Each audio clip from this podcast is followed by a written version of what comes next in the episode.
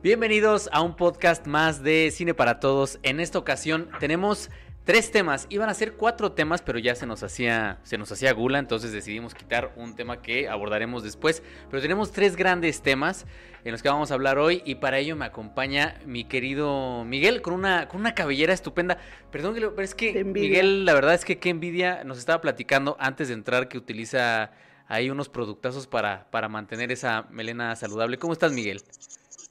Bien, bien amigos, perdón, hice un desastre, ahorita pasó mi gatita y estoy acomodando todo.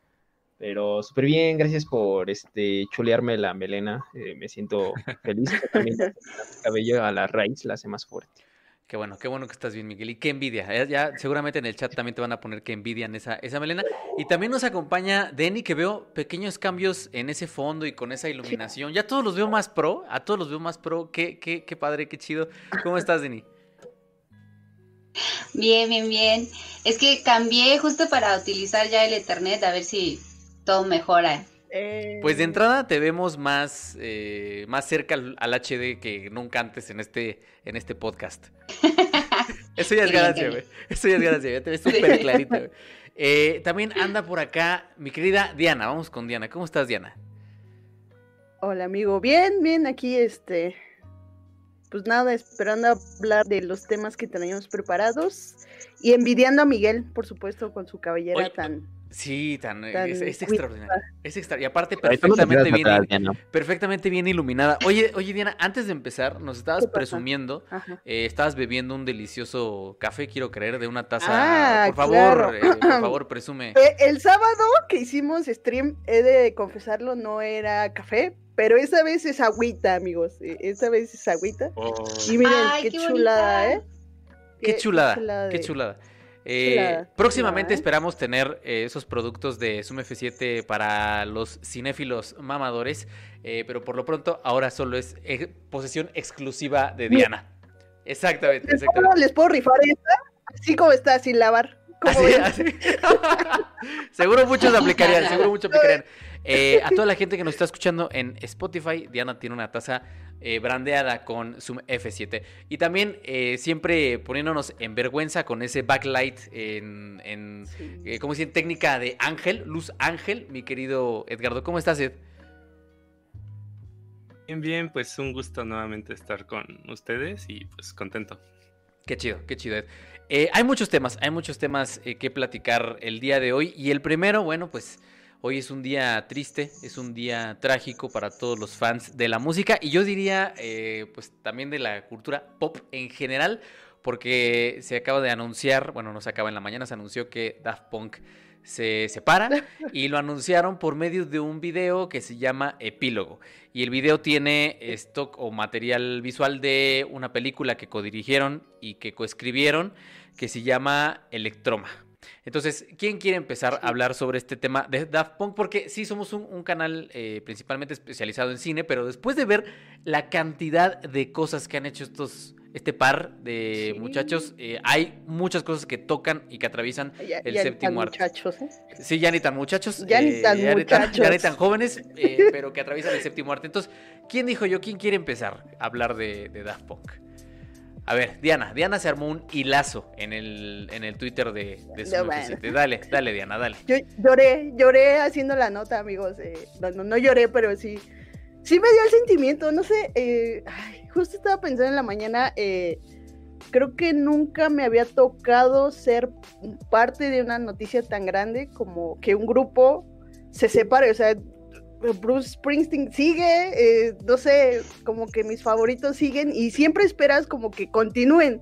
Eh, y con Da Punk fue una gran sorpresa porque pues, yo los conocí cuando estaba en la prepa, o sea, tampoco fue que fuera eh, fan desde sus primeros discos, o sea, los conocí los conocí a partir de la prepa, pero creo que eh, mi disco favorito es el último, el de Random Access, que a no todo el mundo le gusta porque dicen que es malo, pero creo que algo bien bonito que, yo guardo por siempre de Daft Punk es que, vuelvo, formé parte de una noticia tan, tan grande como fue el lanzamiento de su disco. O sea, estuve presente, estuve consciente yo en el lanzamiento de un disco de ellos que no sé, no, no soy mucho de admirar a personas, eh, pero creo que en este caso sí, o sea, sí me dolió la noticia, pero le entiendo.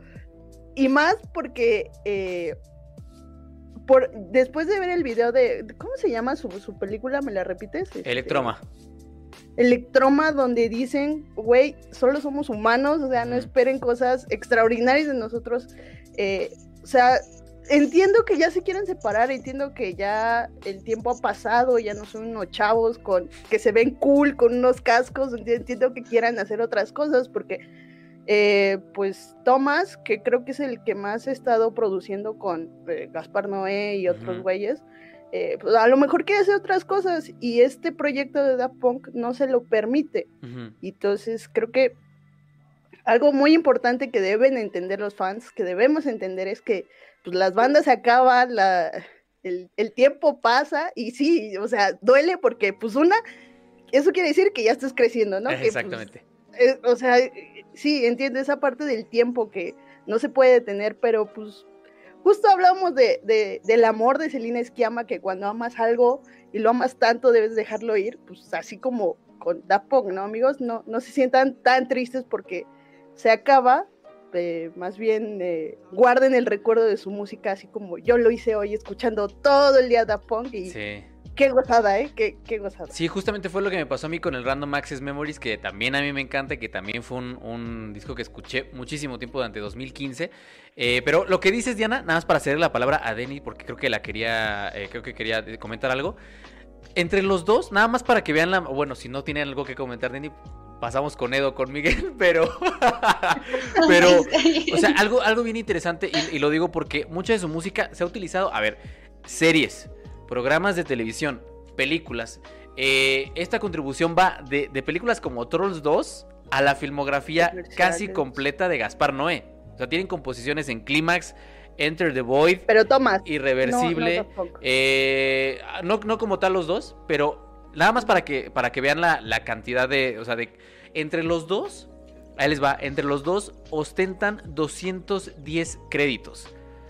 O sea, Thomas Van Galter tiene 106 Ay. créditos.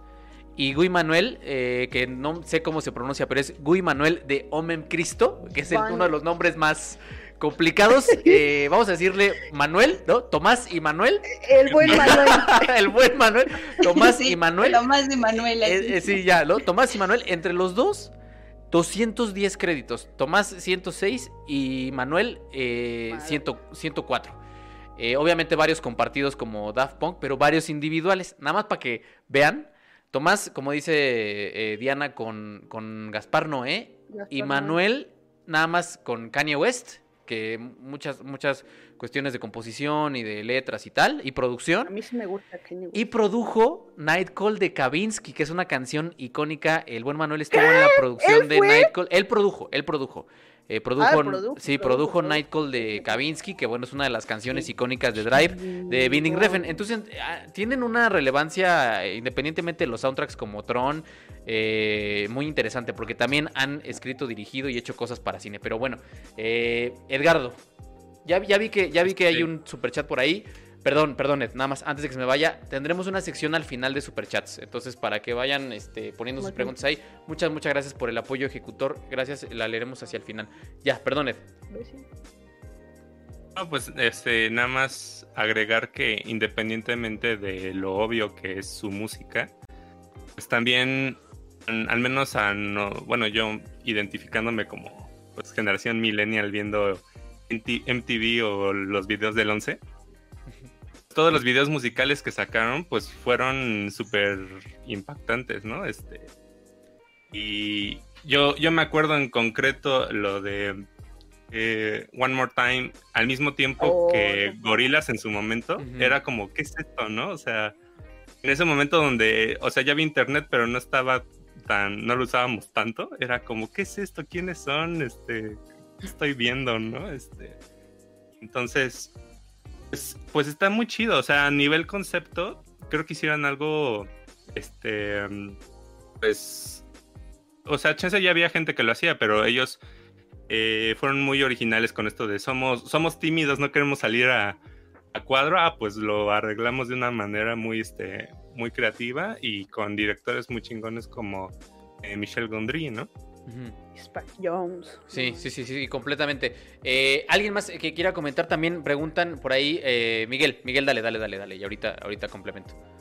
Sí, de hecho, este, bueno, como para alimentar un poco lo que eh, ya tocó este Edgardo sobre sus videos musicales, sí creo que hasta incluso en la, como que agarraron a directores en momentos bastante interesantes en sus carreras cuando pasaron a hacerlos de videos, ¿no? Y tanto fue así que incluso moldearon un poco su estilo. O sea, que después del video de Michael Gondry hayan ocupado los cascos, o sea, ya como que lo adaptaran de su identidad porque dijeran, no queremos mostrar nuestras caras, como que algo también, bueno, como lo muestran en su documental de Unchained, eh, que también ya venía desde este, esta cultura del tecno, donde les gusta como eh, mantener el anonimato, ¿no? En el artista. Me, encanta cómo este, esta colaboración eh, que hacen con, Michael Gondry, Michelle Gondry, este, eh, produce un cambio, ¿no? O sea, un cambio ya radical en cuanto a su estilo. O sea, ya se terminan de asentar sus bases, ¿no?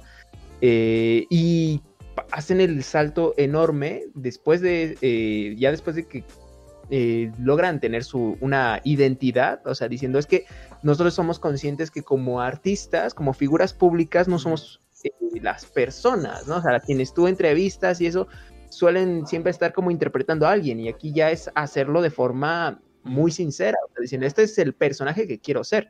Eh, tanto así que cuando dan el salto a lo que es este el álbum Interstellar 5555. Bueno, el, el, álbum es. el álbum Discovery. El álbum es Discovery, y de ahí hay canciones que aparecen en este largometraje animado, que es, es la primera como eh, oh, inclusión directa, ¿no? En, en, cine, que está dirigida por un japonés, además. sí, este, justo por este Leiji Matsumoto y Kazuhisa Takenouchi. Ajá. Kazuhisa Takenouchi. Ajá, sí. Me, encanta porque estos eh, señores se quedaron como muy en la onda de la nostalgia, ¿no? Pero a la vez estaban innovando. Estaban como diciendo, a ver, yo quiero como traer a mis ídolos de la infancia, que eran los músicos disco, de que la música disco, que era este el anime de los años 70, 80 de óperas espaciales y hasta incluso como la ciencia ficción de los años medio cincuentones, ¿no? O sea, tú ves su estilo de cascos y dices, sí, se ve muy fregón y lo que tú quieras, pero ya es como una... Eh, un retrofuturo, ¿no? O sea, el estilo visual de, de, Daft Punk. Y no sé, o sea, como que siento que esa fuerza de Daft Punk lo ya... como que perdió tan fuerte en la cultura pop que por eso nos duele, ¿no? Ahorita, o no, o hizo tanto ruido, ¿no? O sea, te volvieron tendencia, o sea, cualquier cosa que hacían, boom, o sea, movían, o sea, te hacían temblar la tierra, o sea, de acá un nuevo disco hacían temblar la tierra, o sea, se presentaban en un concierto, hacían temblar la tierra. Ahora anuncian su despedida y pues se nos viene el mundo encima. Sí, digo, Buñuel, Buñuel pasó a segundo término después de que se anunció lo de Daft Punk. No, pero es que es, es interesante porque en Interstellar eh, sí, sí es, o sea, es la música, pero además son co-guionistas. Entonces ahí ya tienes una, una, es, una, eh, digamos, una participación diferente y a partir de ahí empiezan a hacer otras cosas. Eh, Denise, ahora sí.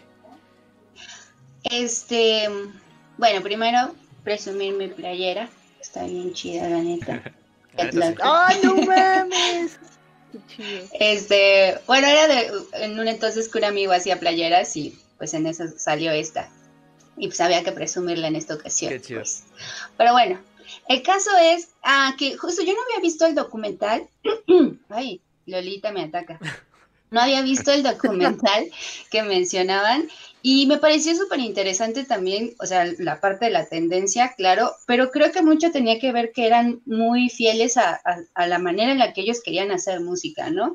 O sea, en el momento en el que ellos hacen... Em, esta separación de, ok, éramos una bandita de rock, bla, bla, bla, se burlaron de nosotros y empezamos a hacer algo que queremos hacer, nos, nos imponemos como tal. Incluso el deal que hicieron con la discografía, digo, la, sí, ¿no? El, sello discográfico, que les dijeron así de, este deal no, no sucedía, ¿no? Y ustedes pusieron su, su, su regla de nosotros vamos, vamos a tener nuestras canciones durante 10 años, o sea, son, tenían muchísimo control sobre su creatividad y creo que eso es también muy, muy válido que termina siendo una banda que es genuina porque tienen el control de lo que quieren hacer. Y eso, porque si no, pues pasa que la gente no va a, financiar eso, que es lo que pasó, por ejemplo, con, con Interstellar, que ellos financiaron esa película, porque otras personas no lo iban a hacer, ¿no? Entonces, alguna forma el que ellos tuvieran el control me parecía súper interesante para que ellos pudieran innovar en todos los sentidos, porque pues es, es nuestra lana, si se pierde, pues ya ni modo, ¿no? ¿no? No le tenemos que eh, contar nada a nadie. Pero una de las cosas que también me parecen súper interesantes y salían en este documental es la idea de que ellos ya estuvieron haciendo música eh, desde los estudios propios, ¿no? Que ya no tenías que pagarle al estudio como tal, o sea, podían hacer música desde sus cuartos. Y eso condicionaba también muchísimo la manera de hacer música, porque eh, bien sabían que si se tardaban cuatro años en sacar un disco, no pasaba nada. A diferencia de tener unos tiempos tan rígidos de saca tu disco ya. Y, si no está listo, si no te sientes conforme con eso, pues obviamente no termina de gustarte, ¿no? Entonces, eso me pareció también algo muy interesante de ellos. Al final de cuentas tienen cuatro, me parece, cuatro discos en total y y dicen chao, ¿no? Justo estaba platicando con, un amigo antes de, entrar acá y, me decía, pero ¿por qué la carita triste, ¿no? De que se separaba Daft Punk. Digo, pues porque se, se separan, ¿no? O sea, ¿por qué no?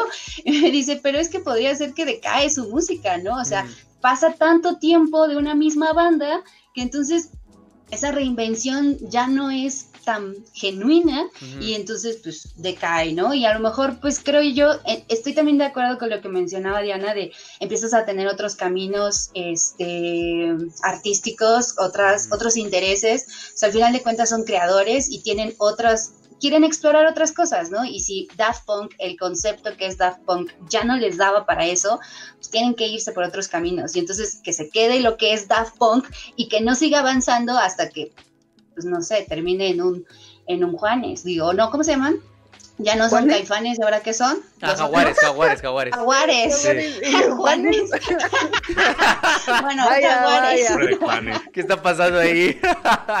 no, pero, eh. pero es que es bien interesante porque justo esas inquietudes, o sea, ellos digamos en, en Interestelar 5555, también está otra en donde ya son codirectores que por cierto lo pueden ver en YouTube son co-guionistas que se llama Electroma, que justamente en el epílogo están estos personajes que aparecen en ese largometraje, eh, que es bien interesante porque lo hacen mejor, vuelvo a lo mismo, ¿no? Eh, ellos vienen como de esta parte musical, pero lo hacen mejor que muchos cineastas y uno inmediatamente eh, identifica las fuentes, por ejemplo, está evidentemente esta corriente ochentera de cine ochentero, de ciencia ficción y de cine setentero de ciencia ficción, que es otra vez aludir como a esas décadas, y también crean este imaginario de estos dos robots que son los con, los que al final los terminas identificando. Entonces, a mí lo que me gusta, no sé si quieran platicar un poco de este largometraje, es que juegan mucho eh, con eh, prescindir del diálogo. Eso es maravilloso, de verdad. Yo pensé que iba a haber otra cosa.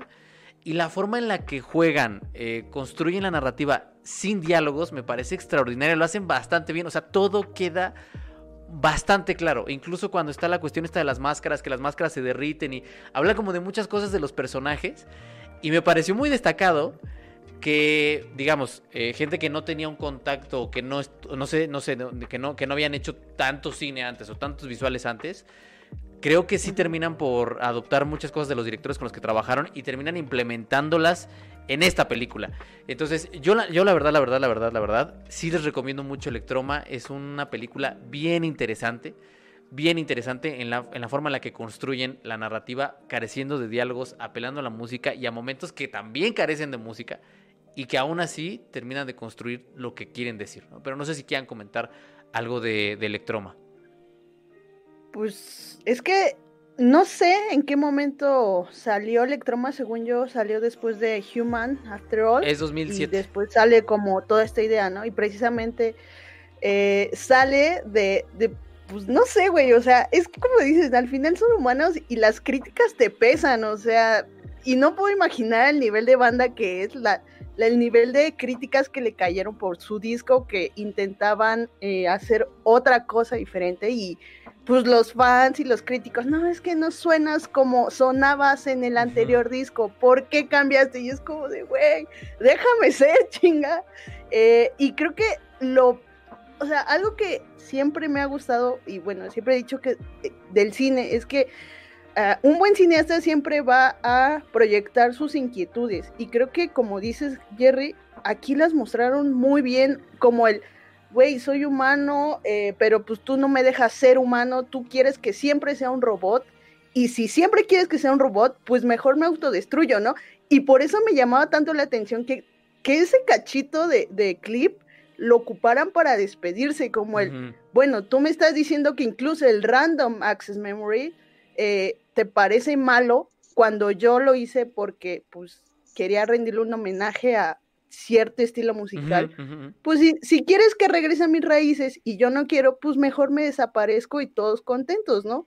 Entonces creo que la crítica que hace, o bueno, la observación que hace sobre eh, el mundo artístico, porque pues no solo pasa en la música, me parece muy acertado y está pasando, no quiero traer al, tema a Britney, pero me recordó mucho a Britney Spears, incluso lo que pasó con Taylor Swift, esa cosa que decías, Denise, de tener todo el control creativo, pues Taylor lo tuvo que aprender a la mala, pero aún así ya logró, a esta altura ya logró hacerlo. Y creo que como Daft Punk hay pocos eh, cineastas, músicos que lo han logrado, como Paul Thomas Anderson, ¿no? Que ya él produce sus propias películas porque pues le han jugado chueco en la vida.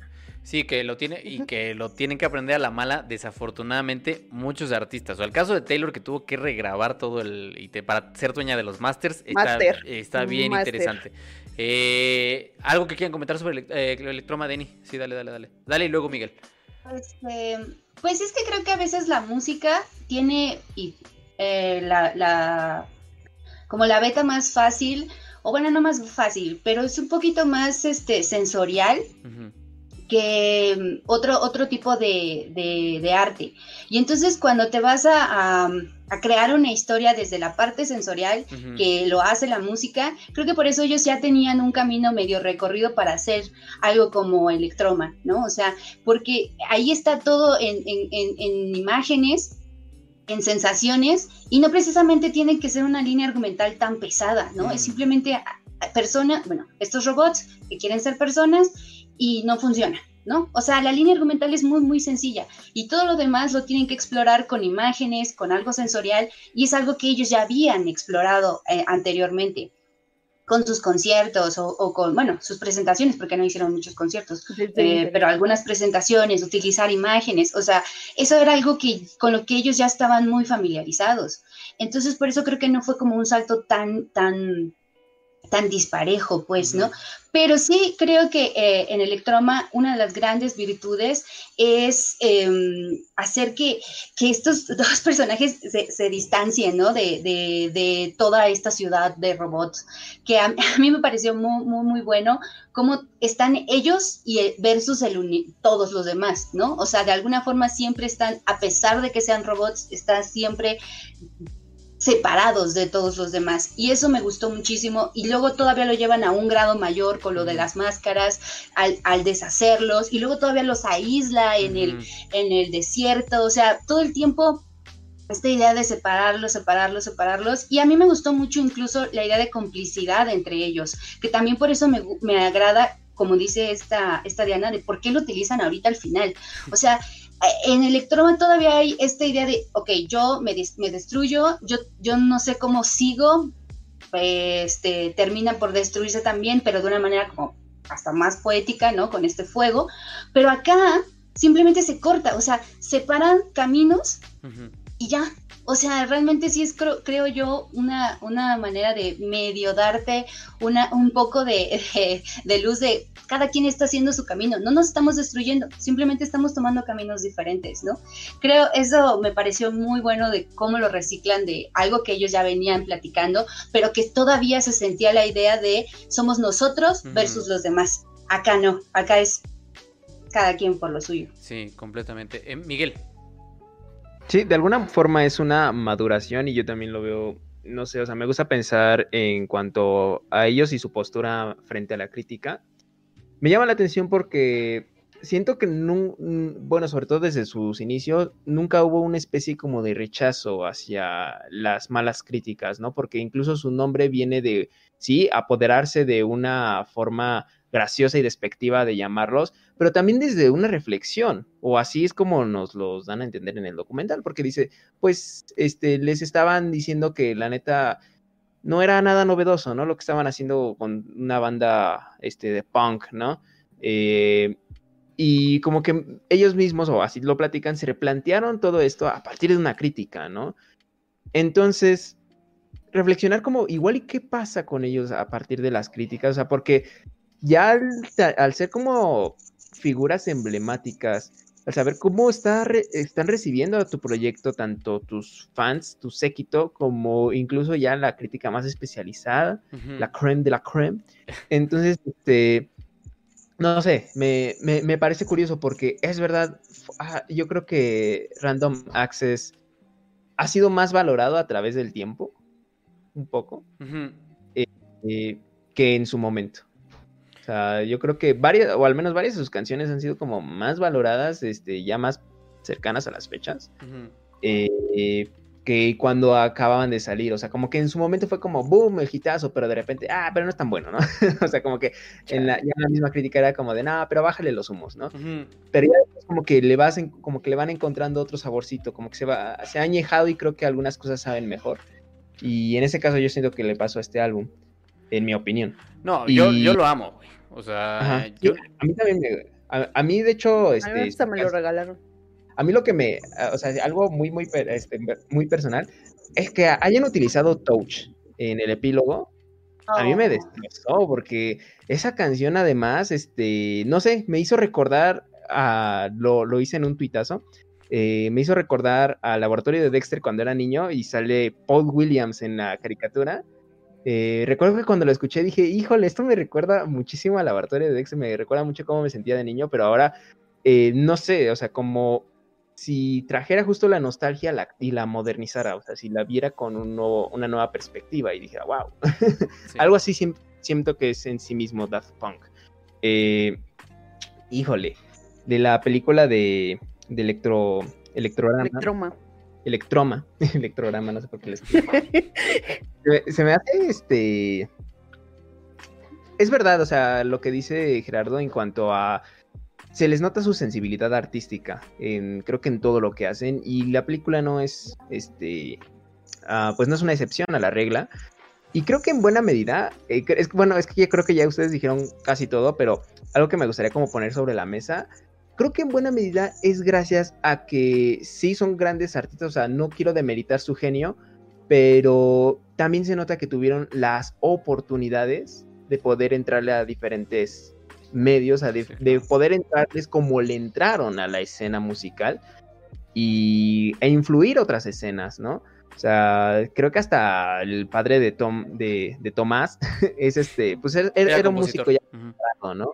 Entonces, este, lo que digo, wow, o sea, qué, qué bueno que hayan podido agarrar como todas estas, este, eh, virtudes o todas estas facilidades y hayan hecho algo hermoso, ¿no? O sea, que, hayan podido tener un, este, lo que equivaldría a un estudio profesional en su cuarto a la edad de, ¿qué? Menos de 20 años. Eso, eso es algo que digo, qué bueno que lo ocuparon para algo chido, ¿no? O sea, ese tipo de, de circunstancias que les tocaron. Sí, definitivamente sí, se vieron muy beneficiados de las, de las circunstancias que tenían. Pero también yo nada más destacar del Random Access ya para cederle la palabra a Ed si tiene algo que agregar al respecto o si no pasarnos al, tema Buñuel. Eh, justo, Giorgio Moroder, o sea, en, en unas ocasiones nos llevan a este genial eh, compositor. Eh, nada más para que se den un quemón. Giorgio Moroder, 398 créditos, de los cuales 66 son como compositor. Y que además compone una de mis películas favoritas en la vida, que es Expreso de Medianoche. Eh, del genial Alan Parker. Una gran, gran, gran película, que es gran película en parte muy, que le deben mucho al soundtrack que compuso eh, Giorgio Moroder. Entonces, esa canción, ya, o sea, es todo lo que necesito y yo no me voy a pelear con nadie. Yo amo ese disco. Como no tienen una idea, me acompañó un año completísimo. Eh, y entonces, bueno, yo no entraré en polémicas con respecto a ese disco. Yo lo amo. Ed, Ay, aparte, a mí se me hace muy interesante ahorita que tocas esa, lo de esa canción. Este, que, o sea, no, no tiene tanto tiempo el disco, pero ya tiene un rato de haber salido. A mí me llama la atención que de pronto haya sido memeable, ¿no? O sea, hay tanto, este, hay un montón de memes en YouTube, en Facebook que toman justamente la frase de My name is Giorgio. My name is este, Giovanni Giorgio. Y sí, y, yo me acuerdo que cuando salió el disco y justamente este, pues estábamos estudiando cuando, cuando salió, estábamos traumados con esa frase. Pues nada más como, como anécdota. Pero yo lo que quiero regresar un poquito es a lo que decía Denise.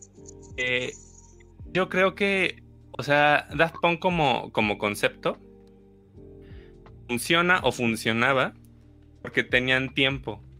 Entonces, pensando en la industria musical de tantito hace unos años, tenían la podían utilizar su libertad más su tiempo para poder crear discos hasta cierto punto conceptuales y además todo el, material que les acompañaba, ¿no?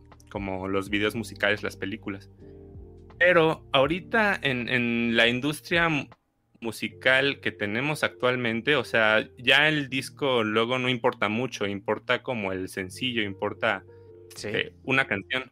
Sí. Entonces, no sé para Daft Punk como concepto si eso les conviene. O sea, ¿cuánto tiempo se tardarían en hacer una canción pensando nada más en un, en un sencillo cuando ellos todo, toda su onda es, es, conceptual, todos los discos, todas las canciones del disco están este, colocadas de cierta, este, de cierta forma, con cierta lógica y, acompaña los visuales, ¿no? Entonces yo creo que tal vez tiene que ver con, con eso, con las, con las, este, con el contexto actual, que ya no sea este, pues atractivo para ellos este, seguir con el proyecto esa es la otra gran parte de lo que estás diciendo, ¿eh? Cómo ha evolucionado la, la industria musical de ese 93 a 2021 ya ha sido una evolución muy veloz y muy vertiginosa. Y eso que dices es muy cierto, ¿eh? Ya el, concepto se tiene que trabajar en torno a un sencillo, no a un, no a un disco completo, no a... Entonces eso es bien interesante. No había pensado en ese punto y, creo que sí está muy, muy cabrón. Eh, Miguel. Sí, yo de hecho, este quiero hacer rápida una promoción, bueno, un anuncio hacia mi Twitter, porque ahí hice un meme de lo mismo y también este, rescatando un poco a, Luis Buñuel, hice una, un pequeño meme sobre la película de, este, no, ay, se me, se me olvidó ahorita. Este, los ahí por si quieren checarlo, amigos y amigos. Y, pero algo que se me hace muy curioso es que yo siento, eh, muy en el fondo de mi corazón pienso que eh, tanto Daft Punk como Gorillaz y otros proyectos este, similares donde agarran eh, este concepto del artista iconoclasta y a sabiendas de que muchas veces construido a partir de las disqueras o a partir este, de sus productores y decir, no, o sea, yo desde el principio me voy a presentar así, yo desde el principio voy a controlar esa imagen, ¿no? Yo voy a mantener ese control. Eh, creo que ha influido en actualidad a pues creo que a una nueva generación de artistas, o sea, y creo que una nueva generación que tiene entre sus principales exponentes a la recién fallecida Sophie, ¿no? Donde sabía justo cómo este performance le ayudaba más allá de su calidad como artista musical, también como en su calidad como personaje, ¿no? O sea, en la, en la forma en que podía influir su concepto mismo. Y creo que se, gracias a justo a diferentes tipos de, de redes sociales se ha podido llevar a otros niveles, ¿no? O sea, al hecho de que en sus historias, hasta de, Instagram, de repente encuentran hasta pequeñas eh, ficciones, ¿no? O sea, de que su personaje está viviendo esto y, igual y no es cierto, pero caray, o sea, es, es, genial porque ya te está haciendo una narrativa extra, ¿no? eso, eso a mí me parece muy valioso porque ¿cuántos discos no de repente salen justo de, con una narrativa detrás, ¿no? O sea, el mismo Daft Punk diciendo, es que nos convertimos en robots. Eh, y ahora ya pueden decir, ¿sabes qué? Ya no te lo tengo que, ya no se lo tengo que decir a un montón de periodistas. Y este, ya no le tengo que contar esa historia a los periodistas para que ellos lo publiquen en una historia o lo transmitan en la radio. O sea, yo lo, yo lo puedo publicar en mi Twitter, ¿no? algo que creo que aprovechó bastante bien Gorillaz en cuando regresó con Humans. Sí, no, pero mira, eh, como dice, como dice, creo que eh, al menos, bueno, lo que me ha platicado Caro, que ya lo dijeron en, el chat, acaba de subir videos sobre Daft Punk, seguramente ella también podrá decir muchas cosas al respecto. Era lo que me decía a mí que, que pasaba en Universal, que pasaba en todos lados, esto de la música tiktokeable y esto de que para tener éxito la música tiene que poderse repetir en loops o tener ciertos ritmos para poder hacer un TikTok de ahí. Y que muchas de las referencias para componer nueva música para nuevos artistas era que la música pudiera ser utilizada en una red social, que es TikTok. Entonces yo creo que también ya depende de cada artista si le quiere entrar a esas cosas o no. Y, y, creo que sí me quedo mucho con lo que dice de esta evolución. Y justo lo que mencionas, mi querido Miguel, me ayuda a entrar al siguiente tema que es, hiciste un meme eh, utilizando esta parte de Daft Punk con una película de Luis Buñuel. El día de hoy sería el cumpleaños de Luis Buñuel si siguiera con vida. Y creo que no hay mejor persona eh, en este bonito podcast para hablar de Buñuel que mi querida Denise. Entonces a mí me gustaría que Denise nos comentara algo al respecto de Buñuel, que tiene un extraordinario, de verdad, de verdad, de verdad. Ya sé que dicen que soy mamador y tal, no estoy mamando. El ensayo que hizo Denise de los Olvidados probablemente es el mejor que hay sobre el tema en habla hispana, porque creo que en inglés no encontré nada. Pero eso que hizo de, Los Olvidados, que está en Suma F7, quienes no lo han visto, por favor vayan a verlo, es extraordinario. Denis Buñuel, ¿qué podemos platicar de Buñuel? Pues creo que justo em, lo que yo conocí de Buñuel o lo que al el clavado que me aventé en su vida, tiene que ver con específicamente con Los Olvidados, porque fue por eso que empecé a conocer más de su cine. Bueno, o sea, en, a raíz del, del ensayo, pues, y de su vida. Pero creo que una de las cosas que más me llamó la atención y con eso me quedo específicamente de él, es esta idea de yo quiero en el cine está tan cerrado, está tan aprisionado la pantalla de cine que yo quiero más o menos hacerle una rajadita así como en, el perro andaluz al ojo y explorar las posibilidades que se pueden hacer en esa pantalla. O sea, creo que ese es, una, es, un, es un gran tema a partir de, sabemos que estás en estos modelos, tienes que seguir este modelo, tienes que seguir esta estructura para poder entrar en el mercado. Y él lo tuvo que hacer de alguna forma, ¿no? O sea, al, después de, tener esta etapa experimental, por así decirlo, estar casi casi exiliado en Estados Unidos, pues regresa eh, a la escena grande a partir de los pues, dos que son pues los algo muy canónico, ¿no? Gran Casino y eh, El Gran Calavera. ¿No? Son dos, dos, películas que estaban muy en el Star System mexicano, con las fórmulas del cine mexicano, y al momento en el que El Gran Calavera es un hitazo, y dicen, bueno, va, tenemos chance de hacer una como con un poquito de más soltura, haciéndole una pequeña incisión más grande a esa pantalla, pero tampoco te, te vueles tanto, ¿no? O sea, que creo que eso es algo que ya experimentó muchísimo más en su etapa francesa, que honestamente me hace falta entrarle como más de lleno a esa etapa que sé que es la más locochona, la más libre, pero porque ya se había hecho de un nombre. O sea, creo que eso le pasa a cualquier artista en el momento en el que estás iniciando, de alguna forma tienes que probar que sabes hacer las cosas, de alguna forma tienes que probar que entras en este mismo eh, circo, pero cuando ya te ganas un lugar en ese circo, es así de, ah, ahora yo voy a hacer mi propia pista, yo voy a diseñar el circo que yo quiera, y para llegar a eso no es tan fácil, y creo que a él no le tocó tan fácil justo porque venía de una corriente en la que a pesar de que desde que inició eh, con el perro andaluz, que tuvo mucho éxito, y luego la edad de oro, que también tuvo mucho éxito, pero al mismo tiempo le puso el pie.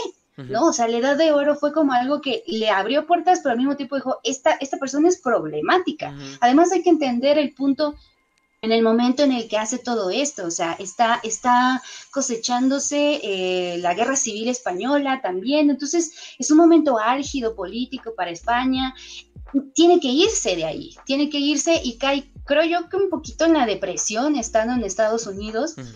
Cuando Dan Ziegler le dice, bueno, pues te tengo esta opción, ¿qué dices? Porque creo que también uno de los puntos importantes a destacar es que nunca se, este, como que nunca se des, desvinculó de la escena artística. Siempre estuvo rodeado de personas que estaban metidos en esto, que estaban metidos en el ajo de alguna forma.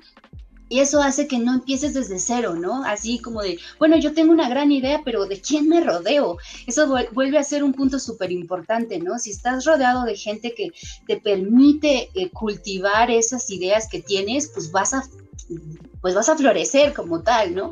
Y creo que Los Olvidados, pese a que fue una película odiada y amada, algo que, desafortunadamente pasa mucho en, México, haces ruido en otros lados y regresas como héroe, ¿no?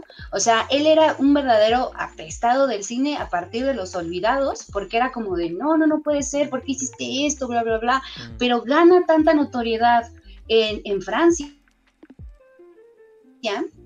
que aquí es como de sí, y se volvió a estrenar, ¿eh? O sea, la película había durado tres días y, regresa de Cannes y es como, vamos a volverla a estrenar y la empiezan a volver a ver y le vamos a dar premios y entonces se puede como legitimizar a partir de un discurso pero extranjero y eso creo que es bastante malo un poco en la industria mexicana, haces nombre afuera y entonces ya te vuelven a recibir, ¿no?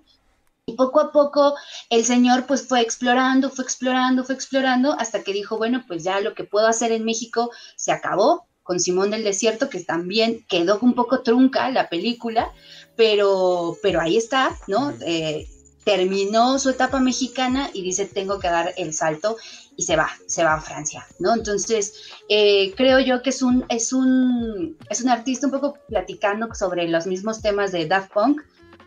Eh, estaba muy interesado en abrir las posibilidades de esa pantalla que muchísimas, muchísimas veces se la, cierran, la, la cooptan a lo que, lo que te dice el mercado, ¿no? Y cuando te sales de esos límites, creo que es cuando viene la verdadera innovación.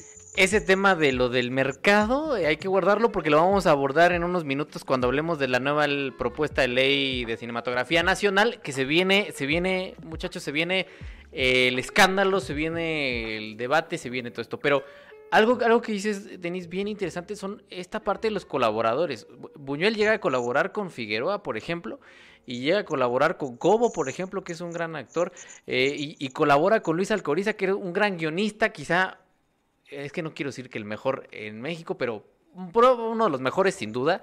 Y con Carrier también, con Jean-Claude Carrier, eh, que también uno de los mejores guionistas de la historia. Entonces no, no, colabora con cualquier, con cualquier persona, con Dalí, por ejemplo, también en Un perro andaluz. Entonces, no tuvo cualquier colaborador y creo que eso hablaba también de, ese genio, eh, de poder trabajar con estas grandes mentes y entregar estas grandes obras. Y justamente también esa combinación que hacía de eh, de surrealismo, eh, llaman yo como, esta parte de guionista como de antitramas con eh, arquitramas y siempre con una crudeza y con una violencia y siempre está, también está, digamos, lo que queda de, la sur de Simpan, ¿no? el, tono documental que también siempre lo tuvo muy cerca porque sus películas por alguna razón siempre se ven muy con ese estilo documental, pero lograba mezclar esas dos cosas, lograba mezclar esas dos cosas que yo no las tenía mucho tiempo que no las veía hasta que vi sin señas particulares. Honestamente no había visto yo mm. una mezcla tan interesante del tono documental con el tono onírico, surreal, llámele como quieran, hasta que vi sin señas particulares, que ya sé que la hemos vendido como la gran obra, pero es que de verdad lo es, o sea, es que de verdad lo, es, es. que de verdad lo es. Y, Oye, ah, ah, perdón, perdón, continúa. No, a mí nada más para cerrar y soltarles la pregunta a quien aquí agarrar, bueno, si quieres continuar, Denis, pero es que me da miedo porque yo siento, después de haber visto Los Olvidados en pantalla grande, que es una de las experiencias, es así, religiosas que he tenido en mi vida eh, yendo al cine, esa sí fue una gran experiencia, no como Endgame. Eh, ver Los Olvidados en pantalla grande sí fue una gran experiencia. Y, este, y me pregunto si es posible que existan cineastas como, como Buñuel en la actualidad. Está, está pesada esa pregunta, pero bueno, tratando antes de, soltarla por completo, porque Miguel sí trae así como la idea, este, un poco ahorita lo que mencionaba sobre esta línea tan, tan frágil entre lo documental y lo onírico, que él sabía como trabajar muy bien, creo que sí viene mucho de su formación, eh, de, formar parte de este grupo de surrealistas que no están despegados de la realidad. O sea, piensa uno que los surrealistas tienen esta idea como de todo muy volado y todo que no tiene ningún ni pies ni cabeza. Y podría ser que la expresión de eso no tenga pies y cabeza, pero creo que una de las cosas que por el momento de lo que he leído de cómo él entendía el surrealismo, tenía que ver con el escándalo, tenía que ver con el impacto, tenía que ver con el, a ver, yo quiero sacudir a estas personas y lo voy a hacer a partir de entender la realidad y transformarla. O sea, no, no es locura porque sí, ¿no? o, por lo menos hasta ese momento es lo que yo estoy entendiendo de cómo él entendía el surrealismo, ¿no? Y, y, eso se nota mucho en todas sus películas. O sea, sí hay escenas oníricas que dicen, bueno, ¿de dónde está saliendo esta, esta cabra? ¿De dónde está saliendo esto? ¿De dónde está saliendo aquello? Pero nunca se despega de alguna forma en la trama de ir y criticar ese contexto de donde parten sus personajes. Y creo que eso es lo más interesante del cine de Buñuel. El, Salvador Simón, quien es el que hizo la de El laberinto de Buñuel en el, laberinto de las tortugas, mencionaba algo bien interesante sobre por qué quiso hacer esta película. Dijo, eh, a mí me interesaba mucho el proceso creativo de Buñuel al hacer Las Urdes, porque para mí entra a Las Urdes Luis y sale Buñuel. Esa frase me parece muy interesante porque al final de cuentas es Entra el joven Luis, que apenas está conociendo el oficio de cine, que apenas le está entrando a todo esto, que ha tenido dos quitazos, pero casi casi por, por no, no diría que por suerte, porque ahí está el gran trabajo que él hacía, pero también un poco como por, por el contexto, por lo que está pasando. No creo que haya sido alguien que se esforzó tanto por lograr esos dos éxitos. Entonces está todavía dilucidando qué es el cine, cómo trabajarlo, cómo hacerlo. Entra ahí y se da cuenta que es, es un lugar muy pobre, quiere dialogar con eso, pero además lo quiere sacar de ahí y lo quiere y proyectar en otros lados. Muchas personas le decían, es que tu, tu cine está mañado, bueno, por lo menos la de las urdes, ¿no? Está mañado. Y de alguna forma todos los documentales están amañados, ¿no? O sea, no hay objetividad. Siempre está desde dónde lo estás viendo, desde dónde pones la cámara, o sea, eso es inevitable, ¿no? Y creo que Buñuel ahí encuentra la gran, la gran mancuerna de decir, yo quiero hablar de mi realidad, o sea, no me estoy aislando, pero ¿cómo quiero hablar de ella? Pues entonces le voy a meter eh, sueños y le voy a meter pesadillas incluso, ¿no? Pero, pero ya no voy a hablar simplemente de la realidad más plana.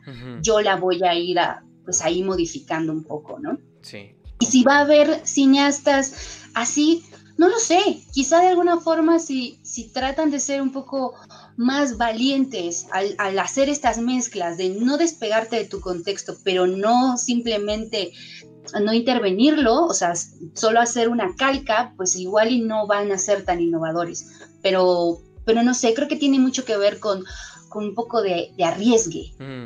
sí, ese riesgo que ojalá, ojalá que lo veamos más seguido en los cineastas contemporáneos. Miguel. Sí, es que yo creo que este Buñuel solamente hay una solo hay un sujeto y creo que es un error, o yo lo concibo como un error cuando se quieren buscar, eh, no sé, nuevos eh, hitos, ¿no? O sea, mm. pero que sean como si, no sé, sus hijos o una un clon o su resurrección, ¿no? Eh, porque si no, sencillamente pierde su voz, ¿no? O sea, le estás como quitando o demeritando su, eh, su valor como artista o su, valor en la obra cuando tú le dices, por ejemplo, no sé, a un... Voy a decir un ejemplo. David Lynch. Y dices, es que David Lynch tiene bastantes elementos que podríamos llamar surrealistas y tiene una voz propia como la de Buñuel, pero él es David Lynch, ¿no? O sea, Lynch es totalmente americano, o sea, su estilo, si ves que está metiéndose en lo más profundo de, los suburbios. Y Luis Buñuel no, Luis Buñuel es un exiliado, Luis Buñuel e, es, incluso hasta, eh, qué bueno que lo trajo en la discusión esta eh, Denis Sensei, la película de Buñuel en el laberinto de las tortugas. Lo que me gustó mucho de esa película es que él está batallando incluso con su identidad de él como artista. O sea, porque de repente eh, entra a este lugar y le dicen, ay, es que tú eres como Dalí, ¿no? Y ese nombre a él le pesa porque está bajo la sombra ¿no? Es, es, como de, híjole, sí, es que soy un Dalí, ¿no? Es que yo soy un surrealista y eso significa que debo de hacer este tipo de cosas, ¿no? Si no, no soy yo. Y entonces se plantea todo este dilema de la identidad y como que revisa su, su vida, ¿no? O revisa sus relaciones este, con la de su amigo, con la de su padre. Y me parece que es ahí lo que me gusta mucho de esa película, que, que tú la puedes ver y dices, sí, es un homenaje a Buñuel, o bueno, estás representando la vida directamente de Buñuel, pero te está hablando de en sí mismo un artista encontrando su voz, ¿no? Su auténtica. Y eso es lo que tienen, o sea, por ejemplo, creo que Woody Allen fue el que dijo, este, que podía él imitar eh, o hacer un homenaje del un montón de cineastas excepto de Buñuel, ¿no? O sea, como que Buñuel es una, tiene una característica que es imposible de, imitar. Eh, Tarkovsky incluso eh, lo cita mucho en, su libro de mm. Esculpir el Tiempo, o sea, que es como un, gran referente, sin embargo, tú los comparas y nada que ver, ¿no? O sea, como que sencillamente admira su trabajo y reconoce varias cosas, sobre todo en la cuestión onírica eh, la poesía, ¿no? Como que, como la, forma en que hila Tarkovsky el cine de, de, incluso de Buñuel. Sin embargo, es porque es su percepción, su percepción como ruso, ¿no? O sea, percepción de él siendo Tarkovsky. Y creo que eso es lo. O sea, yo creo que sí, o sea, hacer como una comparación, no sé, ahorita estaba pensando incluso en la película de Maquinaria Panamericana. Recuerdo que alguna vez en la Cineteca la proyectaron con el director Joaquín del Paso y un viejillo le dijo, ay, este, tú eres el nuevo Buñuel. y él, este, pues como que dice, ay, pues muchas gracias, ¿no? Pero pues no, o sea, yo digo, no, realmente creo que, aunque sí tenía elementos surreales, eso no significa que todo artista que recurra a algún elemento onírico, surrealista, significa que comparado con Buñuel, ¿no? Que sea Buñuel en sí mismo. Pero más, más que, creo que lo que dijo Denny era a lo que me refería. O sea, más que se parezca ah. técnicamente o estéticamente, me refería a eso que dice Denis, que es algo que yo honestamente no veo, que es el riesgo. O sea, es, ese riesgo de hacer cosas que sabes que no van a funcionar ya no me refiero con el público, porque al final el público es una entidad que ahorita vamos a hablar de eso, ahorita que hablemos de la ley de cinematografía, porque ahí se va a poner sabroso esto, pero me refiero a esto de estamos haciendo eh, que los pobres canten y que los pobres sean felices y que los pobres, por más que sufran, van a seguir siendo buenas personas y bondadosos y la chingada y van a cantar bien bonito como Pedro Infante y te voy a dar, te voy a dar un, un sopapo, ¿no? Un, cachetadón con, los olvidados. Sí, voy a romper con, esa ejemplo. Si más que se parecieran, me refería a eso, ¿no? Como del riesgo es que, por ejemplo, pienso en Jafar Panahi. exactamente. pues dices, no es un buñuel, ¿no? Para nada es cercano a un buñuel, pero es que artistas que están este, arriesgándose, creo que siempre los hay. Sin embargo, eh, dentro ya de la mirada de la cultura pop, suelen perderse, ¿no? O sea, suelen este, disolverse hasta después de muertos, ¿no? O sea, yo creo que Buñuel ya tuvo como la importancia que hoy le damos en principal cuando eh, tiene el reconocimiento internacional y en segunda ya cuando fallece, ¿no? O sea, porque como de, ah, sí, ver una película de Buñuel en la cineteca, eh, con mi café, ya se vuelve como un acto sí o sí cultural, ¿no? Así como de la gran cultura. Y antes, ¿no? O sea, antes era como de, ¿qué le pasa a este pendejo, no? Y, y con Jafar Panahi, por ejemplo, pues en su país seguramente le, pasa lo mismo, o sea, está... Le va horrible, en su país le va, o sea, le va peor. Ajá, o sea, en su, en su país está este, jugándose la vida, ¿no? Al hacer cine. Entonces, o sea, y, él, y él es de hecho uno de los cineastas cuyo ejemplo es más este mainstream, ¿no? O sea, porque todavía hay otros cineastas de los cuales la verdad, pues poco, poco sabemos, ¿no? Por lo mismo. Y sin embargo, también están haciendo cosas bien locas y bien arriesgadas. Completamente. Ed, Tiana, ¿algo que quieran agregar con el tema Buñuel? Eh, bueno, yo, yo ya no gran cosa porque ya han dicho cosas muy, este, muy atinadas. Este, pero rescatando un poquito lo que dices de eh, qué tanto riesgo hay ahorita. O sea, chance ahorita si viviera Buñuel, chance no haría cine. O sea, oh. eh, estando internet y otras herramientas, tal vez se animaría, o sea, se arriesgaría más allá del formato a, más bien más allá de, la pieza al formatos, ¿no? Güey, qué loco. Qué loco está eso que dijiste. está cabrón, está cabrón. Ajá, sí, sí, sí, sí, o sea. A ver, está interesante, está interesante. Eh, imagínate un TikTok de Luis Buñuel, ¿cómo sería? No sé, güey, no sé. No sé. Eh, pero soltó una, soltó una muy, muy interesante. Eh, Diana. Eh, pues nada más, igual que ya dijeron todo, pero creo que eh, el logro que tuvo Buñuel es que eh, en su época sí era, sí era idolatrado, ¿eh? O sea, no era un apestado, o sea, sí sí, sí tuvo sus logros. Entonces creo que el mayor logro de Buñuel es que se supo meter a la industria manteniendo su identidad y creo que eso, vuelvo, casi nadie lo hace o lo logra estando en vida. Y pues eso habla de un gran genio, no solo en la forma en que hace cine, sino en la, sino en la forma en que se supo relacionar con eh, los grandes de la industria. Y ya nada más. Completamente de acuerdo. Y hablando de industria, mi querida Diana, eh, ¿Qué creen? ¿Qué creen que No me quiero enojar. Pues nos vamos a enojar, nos vamos a enojar. Bueno, yo sí me... No, no creo prenderme porque en realidad eh, ya, nos prendimos en Twitch. A toda la gente que no nos sigue en Twitch, de verdad, vayan para allá. Estamos haciendo muchas cosas muy interesantes. Eh, ya vi que hay otro superchat ahí, los vamos a leer después de hablar de este tema. creo que no hay nadie mejor para hablar de esta propuesta de ley, de renovación de la ley cinematográfica que Miguel que hizo un seguimiento que les recomiendo mucho que lean en sumf7.net. Ahorita se los comparto eh, en el chat. Eh, pero bueno, Miguel hizo un seguimiento para más o menos dejarnos en claro eh, cómo está la situación, quiénes están a favor de la ley, quiénes son voceros de Cinépolis, dónde está Cinépolis parado. Entonces, Miguel, por favor, háblanos un poco de la nueva propuesta de ley de cinematografía que decíamos antes de entrar al podcast que Monreal suscribe. Porque con eso termina eh, la... Eh, suscribe Ricardo Monreal, que tiene sus antecedentes eh, en lo que respecta al cine, principalmente quitándole los conos a nuestro segundo patrono después de Nolan, Alfonso Cuarón. Es que ya, ya se la solía, ya se la solía, quería prevenirnos. ahora lo entiendo todo. Ahora lo entiendo, ahora lo entiendo. Entonces, Miguel, por favor, encamínanos a todos con respecto a estas propuestas para una nueva ley de cinematografía en México.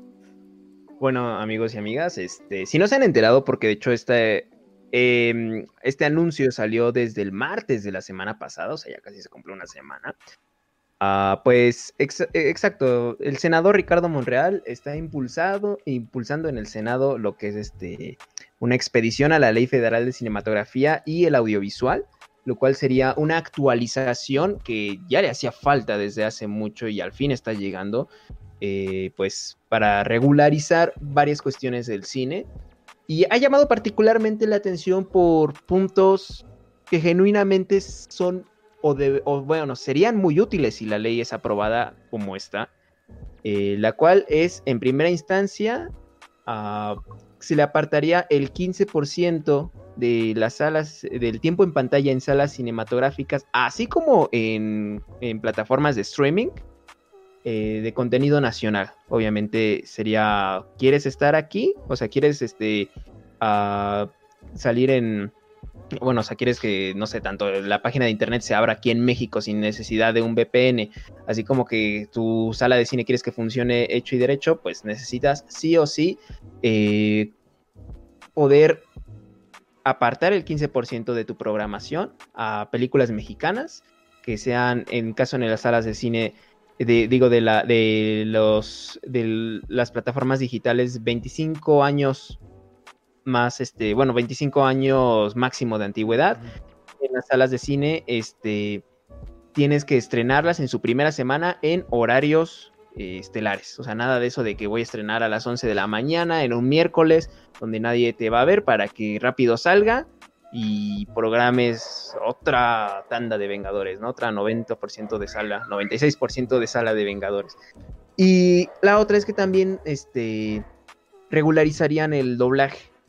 la, la, intención es, por ejemplo, que eh, va a haber cierto porcentaje, no recuerdo exactamente ahorita cuánto es, de películas que se van a poder doblar extranjeras.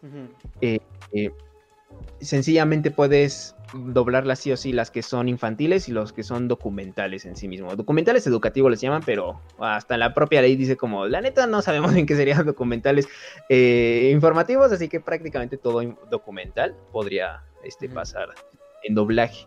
Y también que a fuerzas puedas encontrar películas en su idioma original, lo cual está chido tanto en el sentido de igual y hay alguien que quiere ver cierta película, pero ya se llenó la sala de doblaje y la tiene que ver subtitulada, igual le da flojera y dice, ah, mejor me meto a ver una mexicana. Igual y pasa, igual y no.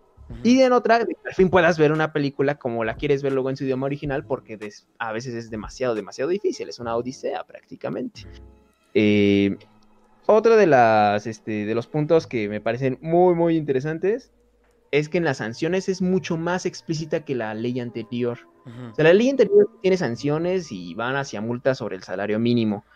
Aquí eh, podría decirse que la, los castigos económicos son similares. Sin embargo, ya te especifica, si no estás respetando que hay un límite en tanto a, bueno, hay, hay un mínimo de programación de cine mexicano y si no lo respetas, este es el castigo. Porque en la otra estaba muy difuso y de ahí se aprovechaban. Y además de que solamente puedes estrenar en menos de la mitad, o digo, solo puedes programar menos de la mitad cualquier película en tu cartelera. Entonces, nada de eso de que los Vengadores van a estar en el 96% de las salas, como la última de Endgame. Ahí, ahí mencionas. 45%. Mencionas puntos bien interesantes, Miguel. Creo que a grandes rasgos son los puntos que escandalizaron. Porque, a ver, yo quiero poner un, un tema sobre la mesa. Eh, pregunta, preguntan, eh, eh, porque esto creo que es importante retomarlo. Simple y sencillamente dice, suscribe Ricardo Monreal. Es decir, no se nos ha dicho cuánta implicación tuvo él en la formación del documento. El documento es consta de más de 80 páginas. Es decir, son más de 80 páginas y trae, creo que, creo que esto lo, lo, tenemos que leer todos los que estamos interesados en la cinematografía nacional, porque la primera sección del documento es una introducción histórica que también Denise ya nos ha hecho el favor de hacerlo de forma magistral a través de una serie de ensayos sobre la historia del cine mexicano. Eh, básicamente es lo que se hace en el documento, se hace una síntesis de cómo ha ido evolucionando desde 1896, que se hace la primera producción en México, eh, básicamente hasta la década de los 90, que es como el, purgatorio, es el infierno del cine mexicano, donde se producían en promedio 17 películas, dice el documento. Entonces, esa es la primera sección del documento para quien quiera saber a grandes rasgos historia del cine mexicano. Bueno, pues está ahí. Pero vámonos por puntos, Miguel, porque mencionas algo bien interesante. Eh, me decías a mí, en una conversación que tuvimos, compara las dos leyes. Lo primero, me sorprende la cantidad, de verdad, la cantidad de cineastas o gente cercana a la industria nacional que se han manifestado a favor de la industria nacional que están en contra del aumento del 15%. Es decir, a ver, el primer punto que escandalizó fue que se ampliara de un 10% a un 15% de exhibición del cine nacional en las salas. A ver, hubo un momento en el que estaba 30% y gradualmente se fue bajando ese porcentaje hasta llegar al 10%. Bueno, se pidió que se aumentara al 15%. Y dice el documento algo bien interesante. Dice, en México, los últimos meses del 2019, una misma película, que ya sabemos que es Avengers Endgame, acaparó el 98% de las salas. Yo no entiendo porque hay gente que se escandaliza, incluida la directora de Canacine, Tabata Vilar, que dice que es casi una imposición que atenta contra el libre mercado que se pida un 5% más. Y dicen en el documento que presenta Monreal que no se respetaba el 10%. O sea, de entrada, a ver, no se respetaba el 10% de entrada, ¿eh? Y a mí me sorprende que en una entrevista que dio Tabata Vilar, de Canas, que es directora de, de la Cámara Nacional de la Industria Cinematográfica Mexicana, este, parezca vocera de Cinépolis en lugar de hablar desde un terreno un poco más ecuánime. Y dice ella que le parece una imposición. Imagínense, a ver, nada más para hacer matemáticas y ya que alguien más hable. Hacer matemáticas. Si tenemos una, un complejo, un multiplex de 10 salas y les pedimos el 15%, es sala y media, ¿eh? O sea, yo no veo ahí una imposición, no veo ahí que atentemos contra el libre mercado. Eh, bueno, libre mercado muy entre comillas porque los gringos hacen con el libre mercado lo que se les pega a la reverenda gana. Y sale esta señora a defender a la empresa. A defender a la empresa. O sea, es que es de verdad de no creerse. Pero bueno, eh, nada más hablar ahorita, para, antes de hablar del siguiente punto, de este aumento del 10 al 15% y de qué piensan de estas voces que salen a defender a los exhibidores. ¿O ustedes también defienden a los exhibidores? ¿Y quiénes son esas voces? Porque yo, yo pues nomás sabía de la directora, pues nomás, nomás de la directora, que, se supone que tiene que cuidar la industria y pues cuida sectores privados, ¿no? Eh, pues no sé, es que justo es lo que hablamos hace un par de días, que, a ver, este, esta imposición, entre comillas, de quitar de cartelera el, eh, ¿qué dijo? El 85 sería, eh, por ciento de, de, la, de la cartelera para poner cine mexicano, afecta a nada principalmente afecta a Cinepolis y a Cinemex porque Cine Tonalá o las alternativas, ellos siempre se han preocupado por distribuir cine mexicano, o sea, creo que es claro el discurso de esta señora y no le estoy echando hate ni nada, simplemente estoy eh, obviando los hechos. Eh, y de que no se respetaba, pues, o sea, todavía tiene la cara de, de decir, no, es que sí lo respetábamos, este, Nada más que se nos hace mala onda que ahora nos quieran poner multas. Y es como de, güey, pues si no lo, si, si no hacemos algo para salvar la industria, que pues, el año pasado fue una tragedia, pues se va a terminar eh, muriendo. Bueno, no muriendo, pero pues va a terminar peor que el 2020. Y eh, pues no sé, o sea. Es que otro. algo que, me gustaría este, también contextualizar, porque que ustedes, ustedes lean mi artículo, o sea, lean el artículo en Zoom F7, en serio, porque eh, también manejo, bueno, se manejan varios hipervínculos para que chequen las fuentes originales y ahí pueden checar lo que dice esta señora, ahí por si quieren decir, ah, es que estos este, chavalos nada me están jugando con mi mente, no me están diciendo lo que de verdad dijo. En un momento de la entrevista, y ustedes lo pueden comprobar, dice que este, sencillamente ese porcentaje no puede aumentar del 10% al 15% porque en el TEMEC ya se llegó al acuerdo de que las salas van a, este, mexicanas van a apartar el 10% de su tiempo en, programación para eh, películas nacionales. Sin embargo, y eso es algo que a mí como que digo, rayos, qué conveniente que saques ese dato. En primera, sin decir que es, ese porcentaje está en reserva. está, está, reserva, exactamente. y en segunda, que contextualizando ese punto, en el TLC estaba al 30% como mínimo. Exactamente. Como mínimo estaba estipulado legalmente, los mexicanos podían eh, programar sus películas en un 30% de su, este, eh, de su programación, en, ¿no? De sus películas. Y resulta que es el porcentaje que han adoptado países como Francia, países como Inglaterra, o sea, varios países europeos tienen ese mínimo de porcentaje nacional y ellos incluso lo ven como algo malo porque dicen, es que es muy poco, o sea, le estamos dando 70% a Hollywood.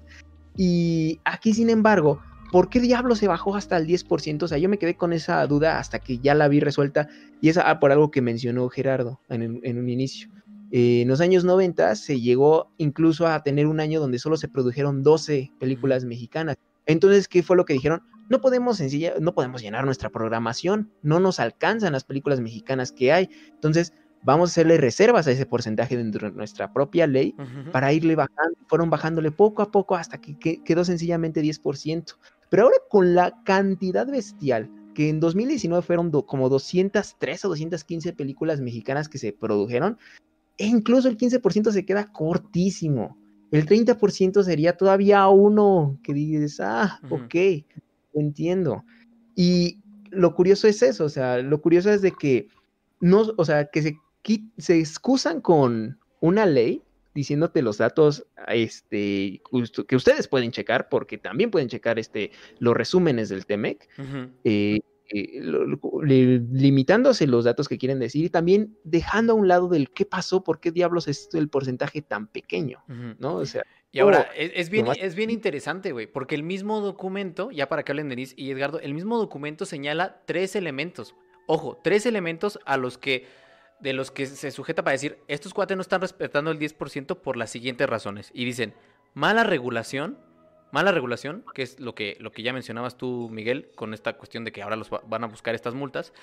Falta de formación de audiencias, ojo ahí, falta de formación de audiencias. Y esto es algo que también está documentado en un artículo que hizo Leti con exhibidores independientes, que es lo más interesante, prácticas anticompetitivas.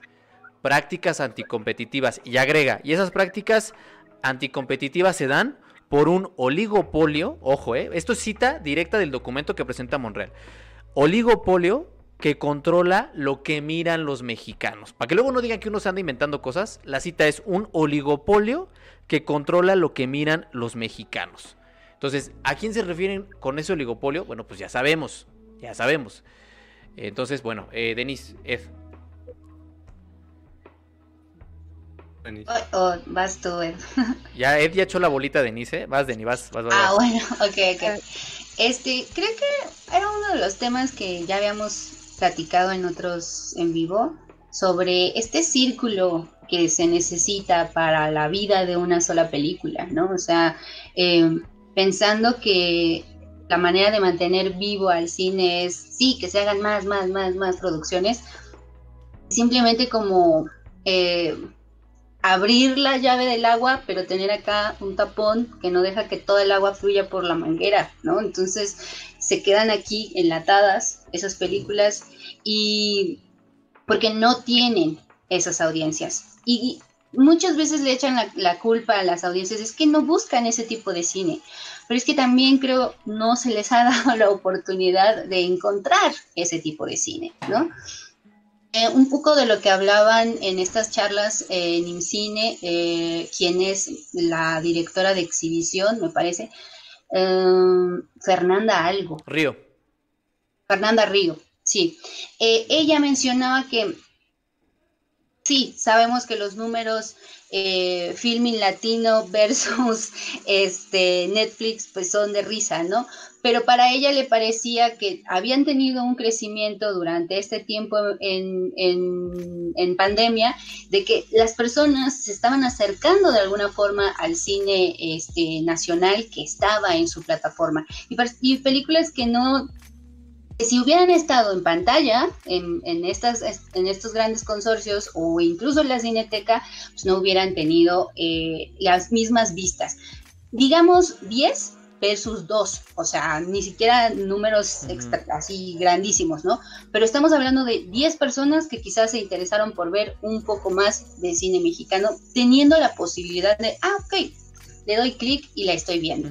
Creo que de alguna forma estos datos que pueden ser, insisto, mínimos comparándolo con otras cosas, mm, nos estaban dando un poco de luz de la gente está interesada en ver otro tipo de cine y que desde otros, otras esferas te digan, no, es que ellos no están interesados, bueno, quizás es que tampoco han tenido muchas ofertas o, una apertura, ¿no? Y hablaba de este círculo de vida de toda una película porque es lo que definitivamente va a hacer que después se vuelva eh, rentable pagar por ciertas películas, ¿no? Un poco de lo que también se hablaba mucho. Es que no todo tiene que ser subsidio. Sí, tiene que haber inversión de capitales privados, pero esos capitales privados, como lo hablábamos con Daft Punk, no se van a meter a, pagar una película que saben que no van a tener distribución, no van a tener exhibición, no va a tener espacio. Entonces, es este círculo si tú tienes por lo menos asegurado que vas a tener a un cierto público porque viene de ley, bueno, pues quizá hay una cierta seguridad para algunos sectores de, inversión de decir, ah, bueno, tenemos la posibilidad de que estas películas realmente salgan, ya ni siquiera que las vean, que salgan, que se proyecten, que eso es una de las cosas también súper interesantes, bueno, no, más bien de las más tristes, cuántos cines se produce y ni siquiera se estrena, ¿no? Entonces creo eh, una de las cosas que también se ve, la gran división de por qué hay unos que están a favor y otros que están en contra, es la manera en la que se concibe el cine. O se concibe como cultura o se concibe como producto. Y, lo, terrible, bueno, no lo terrible, pero lo grande aquí es que esa mirada tiene que ser conjunta. Exactamente. Tiene que verse como producto y como algo cultural. No pueden dividirse. Entonces, es esa gran disyuntiva está en, ok, si yo estoy acostumbrado, de grande, gran consorcio, a eh, proyectar eh, películas que están siempre dirigidas hacia la parte de producto, pues ya desde ahí tengo asegurado que van a ir grandes familias, que no va a ir la parejita, sino va a ir la abuelita, el tío, el primo, y van a ir tres veces a ver la película y a mí me aseguras y me aseguras y me aseguras ingresos. Entonces ahí está el gran problema. Como nunca se ha visto al cine mexicano como un negocio más allá de grandes festivales y grandes este, propuestas artísticas, sino como un negocio, ahí es donde falla, porque entonces nadie quiere apostar por él.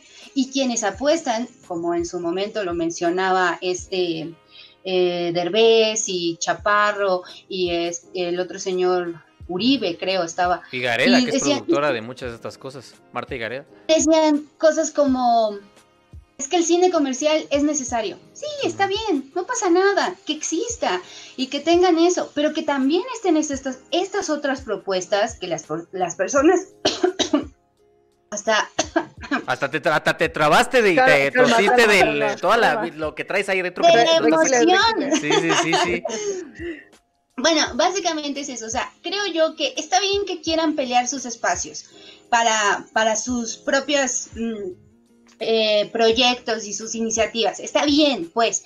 Pero creo que estábamos hablando en su momento de un espacio más parejo, ¿no? Necesito agua porque si no No, no te preocupes. No, es que sí, sí, sí, no, no, te me quiebres, Deni, no te me quiebres. No, es que nada, más, nada más para terminar, eh, bueno, es que no se puede hacer negocio porque no están las condiciones, o sea, no es posible que salga un distribuidor, no es posible que salga un distribuidor mexicano, mexicano que distribuye cine eh, un poco más clavado para no llamarle de arte y todo esto. No puede, no puede ser posible que salga y que te diga, no, bueno, pues es que el exhibidor a veces se queda entre el 50 y el 60% cuando es cine nacional y el distribuidor el 20 y el 30 y bueno, es lo que queda dependiendo de cómo vamos viendo y cómo se da la negociación, porque siempre se escudan con eso, siempre se escudan con que es una negociación entre privados. Entonces dicen, dependiendo cómo sea la negociación, bueno, pues al productor le toca entre el 7 y el 6% y dices, a ver, si yo soy productor y quiero hacer una, y eso obviamente aplica nomás con lo nacional, dices, quiero tener una película mexicana, la quiero estrenar, ¿cuánto tengo que recaudar? Para recuperar mi inversión. Si solo puedo recaudar el 6%, el 10%, en el mejor de los casos. ¿Cuánto tengo que vender para recuperar mi inversión? Y entonces si lo ves con esos ojos, pues evidentemente te meten en la cabeza el chip de ni te esfuerces, güey, porque no es negocio. Pero ¿quién te mete en la cabeza eso? Pues es un sistema que no se ha modificado, que se tiene que modificar urgentemente, porque mientras no se modifique urgentemente, quienes van a seguir ganando dinero a lo bestia, pues van a ser este oligopolio que controla lo que miran los mexicanos, que ahorita vamos para allá. A ver, Diana. Eh, sí, o sea, creo que la iniciativa, la idea también es un poco diversificar el, contenido que se ve. Y algo que me sorprendió de la entrevista de Tabata, algo de las muchas cosas que dijo este, la señora directora, es que decía algo así como parafraseándola de el espectador, eh, Internet ya es un sitio eh, muy grande, entonces, el espectador, si va al cine y no ve su película mexicana favorita, que espérame, me acabo de, hablando de esto, acabo de caer en cuenta que el cine mexicano poca, pocas veces se distribuye por internet, no es como el cine de que ya la tengo en el Festival de Togán, la nueva de este, la nueva de Francis Ford Coppola o algo así, ¿no? Entonces, de por sí ya es difícil encontrar cine mexicano en internet. Entonces, la señora dice, pues si los mexicanos este, no encuentran, van, van a su sala favorita y no encuentran su película, pues van a regresar a su casa y van a ver este, esa película que estaban buscando. Entonces, ¿para qué eh, hacemos este 15%? Si, si ya todos van a ver películas por internet, cosa que se me hace eh, ridícula y ya no voy a decir nada más porque me enojo. No. Pero creo que es lo que decías, de la burbuja en la que vive esta señora y las maromas que da para, para no invertir en lo que decía Denise, eh, publicidad, para formar audiencias, para decir, bueno, mira, está esta película que se llama Sopladora de Hojas, ve el tráiler, ve, ve qué bonito cartel tenemos aquí en la entrada de Cinépolis, este, tenemos tres salas con esa película, seguro que no la quieres ver, pues ahí te va otro tráiler, eh, o sea, no hacen eso, y no hacen eso porque no es negocio, entiendo, ah, ah, pero antes de ir a la, a la, parte de la pluralidad, eh, quisiera escuchar a Ed, porque Ed lo hemos tenido muy callado, a Ed lo hemos tenido muy callado y se tiene que ensuciar las manos, tiene que entrarle a esta discusión. Ed, te escuchamos. Este. Em, es que. Yo ahorita me estoy acordando de un libro que se llama La cultura mainstream. Eh, bueno, si ahí lo quieren buscar, lo, lo escribe Frederick Martel.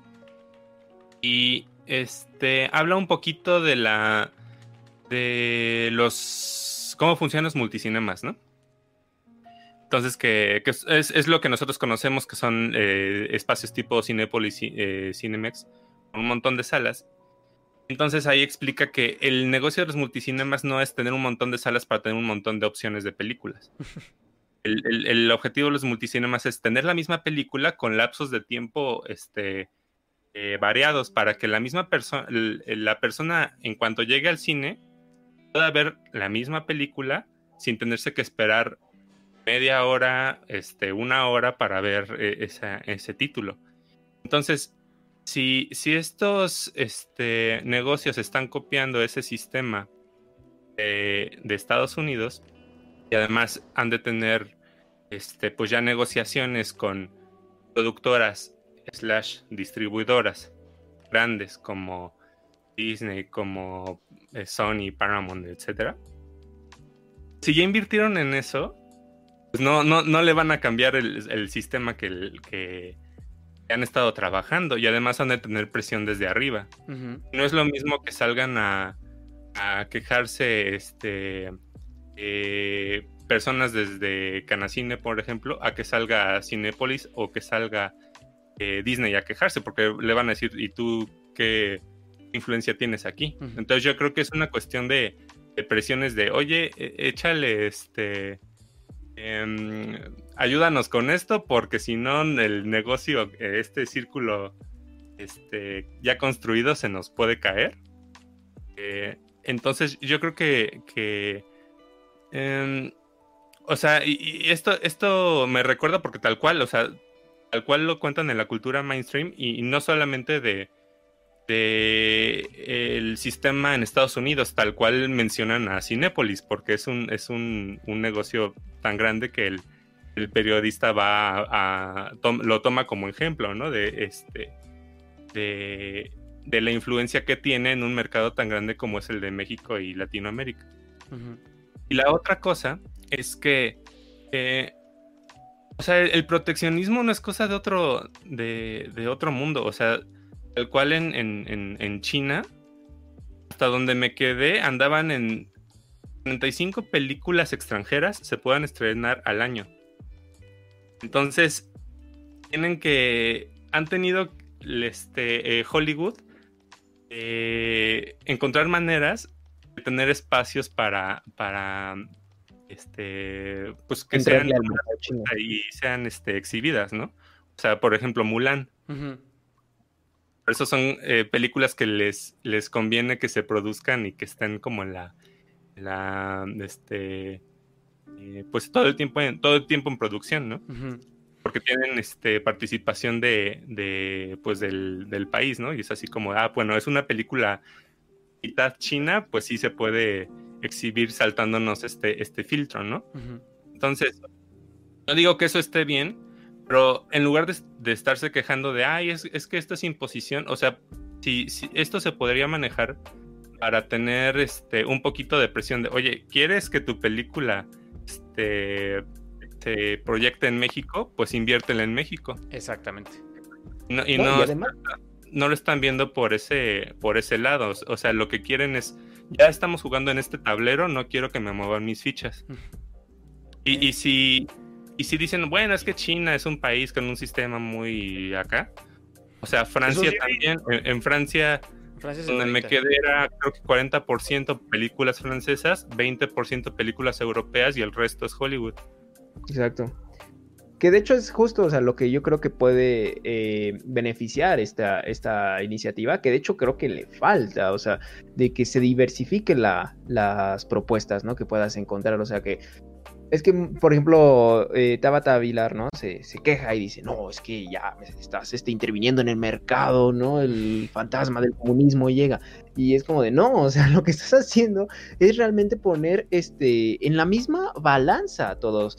Porque, oye, no es como que digamos, ay, nos tratan muy feo las, eh, tratan muy feo el cine mexicano, mientras que todo el mundo es bienvenido. Pues no, o sea, más bien, el único aquí bienvenido es un solo tipo de cine, ¿no? Y eso es muy, muy preocupante, porque, digo, o sea, creo que justo lo que hace falta es una, este, pues una diversificación, yo creo que no solo en las pantallas, sino también en las plataformas de streaming, que ese es en el último, es, ese último punto siento que es en donde en sí sí le falta a la ley, o sea, como manejarse más respecto a cómo emplear las plataformas de streaming, porque si bien sí tiene como el porcentaje de, tú también tienes que, no te hagas güey, también tienes que presentarme el 15%, eh, no sé, o sea, como que hay cuestiones que me parecen muy al aire, como de que además tienes hacerle promoción con tus algoritmos, ¿no? O sea, como que, eh, que no, o sea, como que es un mundillo que apenas están conociendo y se enfrascaron mucho por lo que ya conocen que son las salas de cine, que lo entiendo y que de hecho hasta yo me pongo a pensar y digo, he visto como algunas teorías de, de varias personas que dicen, la sala, los, lo que no va a desaparecer, el cine no va a desaparecer, lo que van a desaparecer son los multiplex, ¿no? Como muchas teorías. Eh, y vamos a hacer como salas eh, donde quepan menos personas, más separados, lo que tú quieras. Eh, sin embargo, yo digo, ok, ¿quiénes pueden entrar con esa infraestructura a hacerlo, ¿no? A, cambiarlo. Ellos, ¿no? De nuevo, y otra vez con sus reglas. Entonces, si esto ya lo tenemos regulado, dices, ok, mira, sí, haz tu, este, desaparece los multiplex y haz esta nueva, este, tus, tus, propias salas va, pero ¿qué crees? Todavía me tienes que respetar estas reglas, ¿no? O sea, vas a tener que seguir jugando en, las mismas reglas y no vas a poder poner solamente lo que tú quieras porque tú ya te hiciste un modelo de negocio y tú dices que este es el que funciona porque no permitiste la competencia, ¿no? Porque es la verdad. O sea, dicen es que las películas mexicanas de este tipo no son un, este, no, no, no generan gente, ¿no? La gente no le gusta su propio cine. ¿Es eso o más bien no te gusta la competencia y te hiciste un montón de cosas para deshacerte de ella, ¿no? No, o, ve, a saber, o sea, porque yo les pido que escuchen la entrevista que la dio para Grupo Fórmula, si no mal recuerdo, parece vocera de Cinepolis. Es decir, eh, va con la espada desenvainada a atacar a la industria que ella representa, lo cual me parece extraordinario de verdad. Y eso tiene que ver con el punto siguiente. O sea, lo que, lo que tú dices bien, Miguel, creo que es hay que puntualizarlo porque ese 15% también va sobre plataformas de streaming. Pero si Netflix tiene un catálogo de 5.000 películas alojadas este, en su plataforma, a ver, sácate el 15% de 5.000 en producciones mexicanas, ahí sí va a estar complicado. Por eso también yo coincido contigo. Yo eso no creo Nada más por simple cuestión de números, eso sí no creo que se cumpla, porque Netflix ni de coña, como dicen los españoles, va a comprar el 15% de películas mexicanas para que aparte su algoritmo las recomiende, ¿no? Ahora, a mí el siguiente punto que es bien interesante, fíjense qué bonito, porque la, la iniciativa dice que quieren procurar el derecho de las audiencias. Quieren procurar el derecho de las audiencias a la, pluralidad, ¿no? Y dicen ellos, para que sean exhibiciones plurales, necesitamos que las películas no acaparen el 90%. Por lo tanto, vamos a limitar un 45% de una misma película. Es decir, de 10 salas, bueno, pues tendrás 5 salas, supongamos, de la misma película, lo cual me parece sano. Pero entonces viene eh, esta señora, Tabata Vilar, que es la directora de Canacine, viene y dice, es que no podemos limitar porque hay... Ojo con lo que va a decir ojo con lo que va a decir, porque esto nada más denota un, desconocimiento brutal de lo que es este libre mercado y estas cosas que también son fantasías, nada más para imponer, para que los gringos impongan lo que se les pega la gana. Eh, dice ella, es que hay productos que tienen un 100% de demanda. A ver, y, se los digo al chat, eh, esto se los digo. ¿Saben cuántos productos hay que tengan un 100% de demanda? O sea, que la totalidad de la población, desde el bebé que acaba de nacer hasta la señora que tiene 150 años, bueno, ojalá haya una señora de 150 años, pero que tiene más de 100 años, que quieran el mismo producto. ¿Saben cuántos productos hay así que abarquen el 100% del mercado? Miren, ninguno. Es una barbaridad lo que dijo. Es una barbaridad. ¿Y saben por qué dijo esa barbaridad? Para defender al patrón. Para que Cinepolis pueda, decir, ah, sí, tráeme Avengers Endgame y en mis 20 salas te la pongo en 19. Es una barbaridad. Y no tiene otro nombre. Y entonces lo que me gusta de la iniciativa es que dicen aquí, lo que buscamos es formar audiencias, muchachos. Formar audiencias. Y lo platicamos en el cine de, en el, en el video de la ilusión del cine mexicano. Para formar audiencias hay que diversificar productos. Hay que diversificar y hay que eh, enseñar lo que estamos haciendo en México. Entonces, ¿qué piensan de este 45%? Para que una misma película no ocupe el 99% de una sala, como ya ha pasado, porque esto no son fantasías, esto ya pasó. Entonces, ¿quién dijo yo? Este. O sea, desde el punto de vista de audiencia, pues me, gusta un montón, ¿no? Yo estoy totalmente a favor y, qué chido. Pero pues justamente e, esta esta eh, posibilidad de que el público tenga opción justamente le da la torre al sistema de negocios de los este, multicinemas. Este, por eso levantan la mano, porque se, les cae el teatrito. Y además, este, pensando en que normalmente las películas se venden en paquete. Es así como yo, o sea, me sale bien caro comprar Endgame porque para poderla comprar tengo que comprar quién sabe cuántas películas más. ¿Y en qué momento las proyecto? Pues ahí en los espacios que me quedan. Les meten, este, les meten en problemas. este, entonces, yo creo que por eso, o sea, por eso se están quejando, porque les, le están moviendo todo, todo el teatro. Pero no están pensando en la audiencia. Porque si fuera en la audiencia, pues estaría, estaría muy chido. O sea, que hubiera espacio para cine comercial mexicano, cine experimental, cine de animación, este, reestrenos de películas mexicanas, ¿no? Y, y no solamente mexicanas, de cine latinoamericano también, y de cine europeo y de cine asiático. Sí, exactamente. Oigan, y mencionan el agua, y, qué sad, güey, pero es cierto. Sí, es de 100% de demanda. No, pero, por ejemplo, sí, es, a mí me reí mucho cuando lo leí, pero también es cierto que, por ejemplo, pues, no te lo vende un mismo proveedor, ¿no? O sea, es, que es el mercado, exactamente, es porcentaje de mercado. Es una necesidad esencial. Y en segunda, o sea, no te lo está vendiendo, o sea, no todos bebemos agua Bonafont. Exactamente. Yo, yo, por ejemplo, bueno, yo bebo electropura, ¿no? Y este hay quienes pues, lo beben directo del río, hay quienes de un charco. No lo, ven, no lo beban de un charco, amigo. Sí, exactamente. O sea, o sea, lo que voy es que la totalidad, o sea, ninguna empresa que venda agua ocupa el 100% del mercado. Eso es imposible. O sea, Avengers Endgame no le va a interesar a mi tata, a mi bisabuelita de 100 años, no le va a interesar, güey. O sea, ella quiere ver otras cosas, quiere consumir otro tipo de productos. Entonces, bueno, ahí está. Y luego, nada más para eh, también contribuir como esto. Dicen, señalan, fíjense qué interesante, que no se estaba cumpliendo con respecto a la exhibición eh, de cine mexicano que no estaba cumpliendo. Señalan horarios poco accesibles y exposición de tiempo mínimo. Es decir, cuando estas exhibidoras llegaban a cumplir con el 10%, pues exhibían la película en martes a las 10 de la mañana, cuando nadie podía ir, o en miércoles a las 11 de la noche, cuando nadie podía ir. Entonces también ahí hay algunas mañitas que esas no le escandalizan a la directora de Canacine. ¿eh? Esas ahí, ahí, no, ahí, no, ahí no le escandalizan, ahí no le hacen ruido. Pero no vayamos a pedir 5% más porque entonces ahí sí ya me está haciendo ruido, ¿no? Eh, Denis, ¿sí vas a comentar algo? Pues un poco como si siguen peleando como tanto su espacio en, en el físico como tal, insisto, o sea, un poco de lo que ya no pude decir porque entré en crisis, era que está bien, o sea, eh, y un poco también de lo que hablábamos en otro podcast. Tú estás defendiendo tu negocio, hazlo pues, ¿no?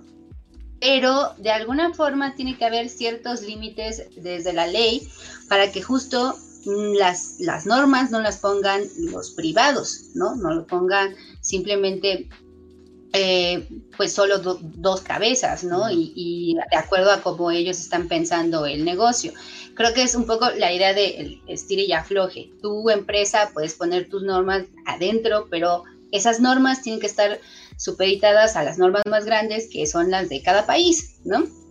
Y, creo que de alguna forma eso tiene que, respetarse, ¿no? Y más si esas normas están tratando de abrir estos espacios desde la parte cultural. Hablaba, hablaba Ed de que también se vea cine latinoamericano. O sea, ¿cuántas veces por acá nos, nos llegan a preguntar, ¿y qué película de o, qué piensan del cine argentino, o qué piensan del cine chileno.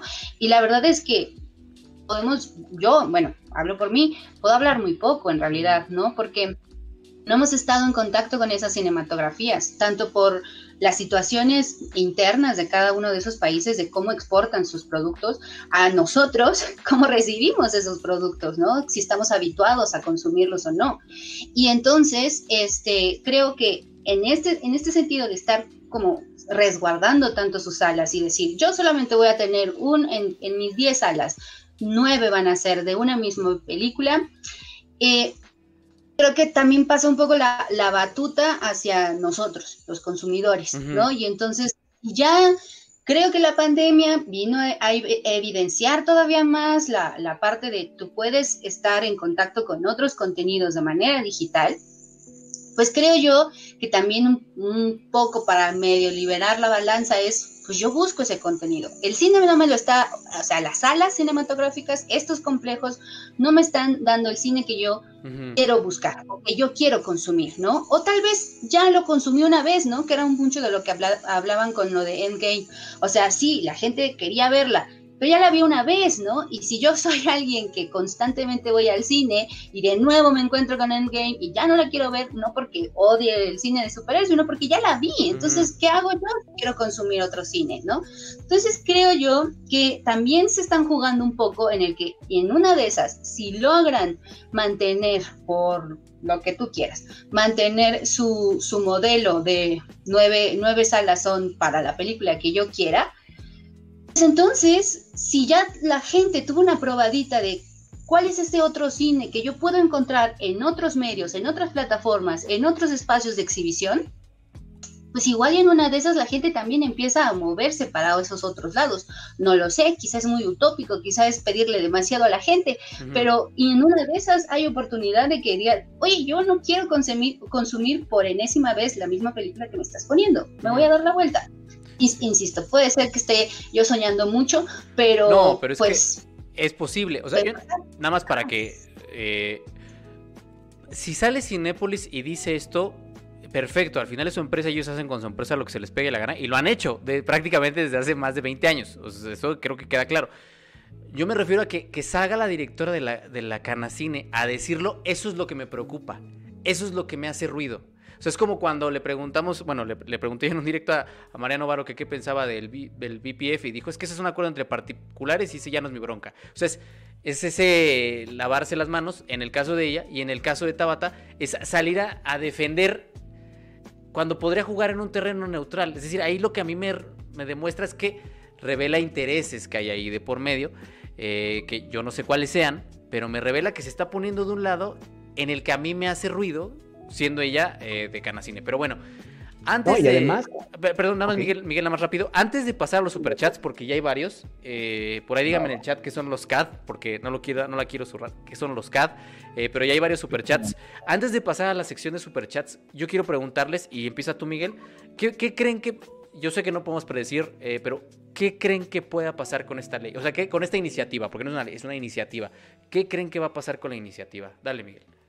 Híjole, este, bueno, en primera, eh, yo lo que espero, ¿no? Me voy desde el lado de la fe, de la fe más, este, eh, religiosa. No, yo lo que espero, la verdad, es que sí, este, pues sí pase, ¿no? O sea, que así como ah, eh, publicó el día de hoy Monreal un artículo de opinión en el Universal, este, bueno, prácticamente un postulado, una contestación, ¿no? Diciéndole a Tabata Vilar y a la Cana Cine que aquí sus chicharrones no son los únicos que truenan. Y pues espero que mantenga esa postura, ¿no? O sea, que llegue a la, al Senado.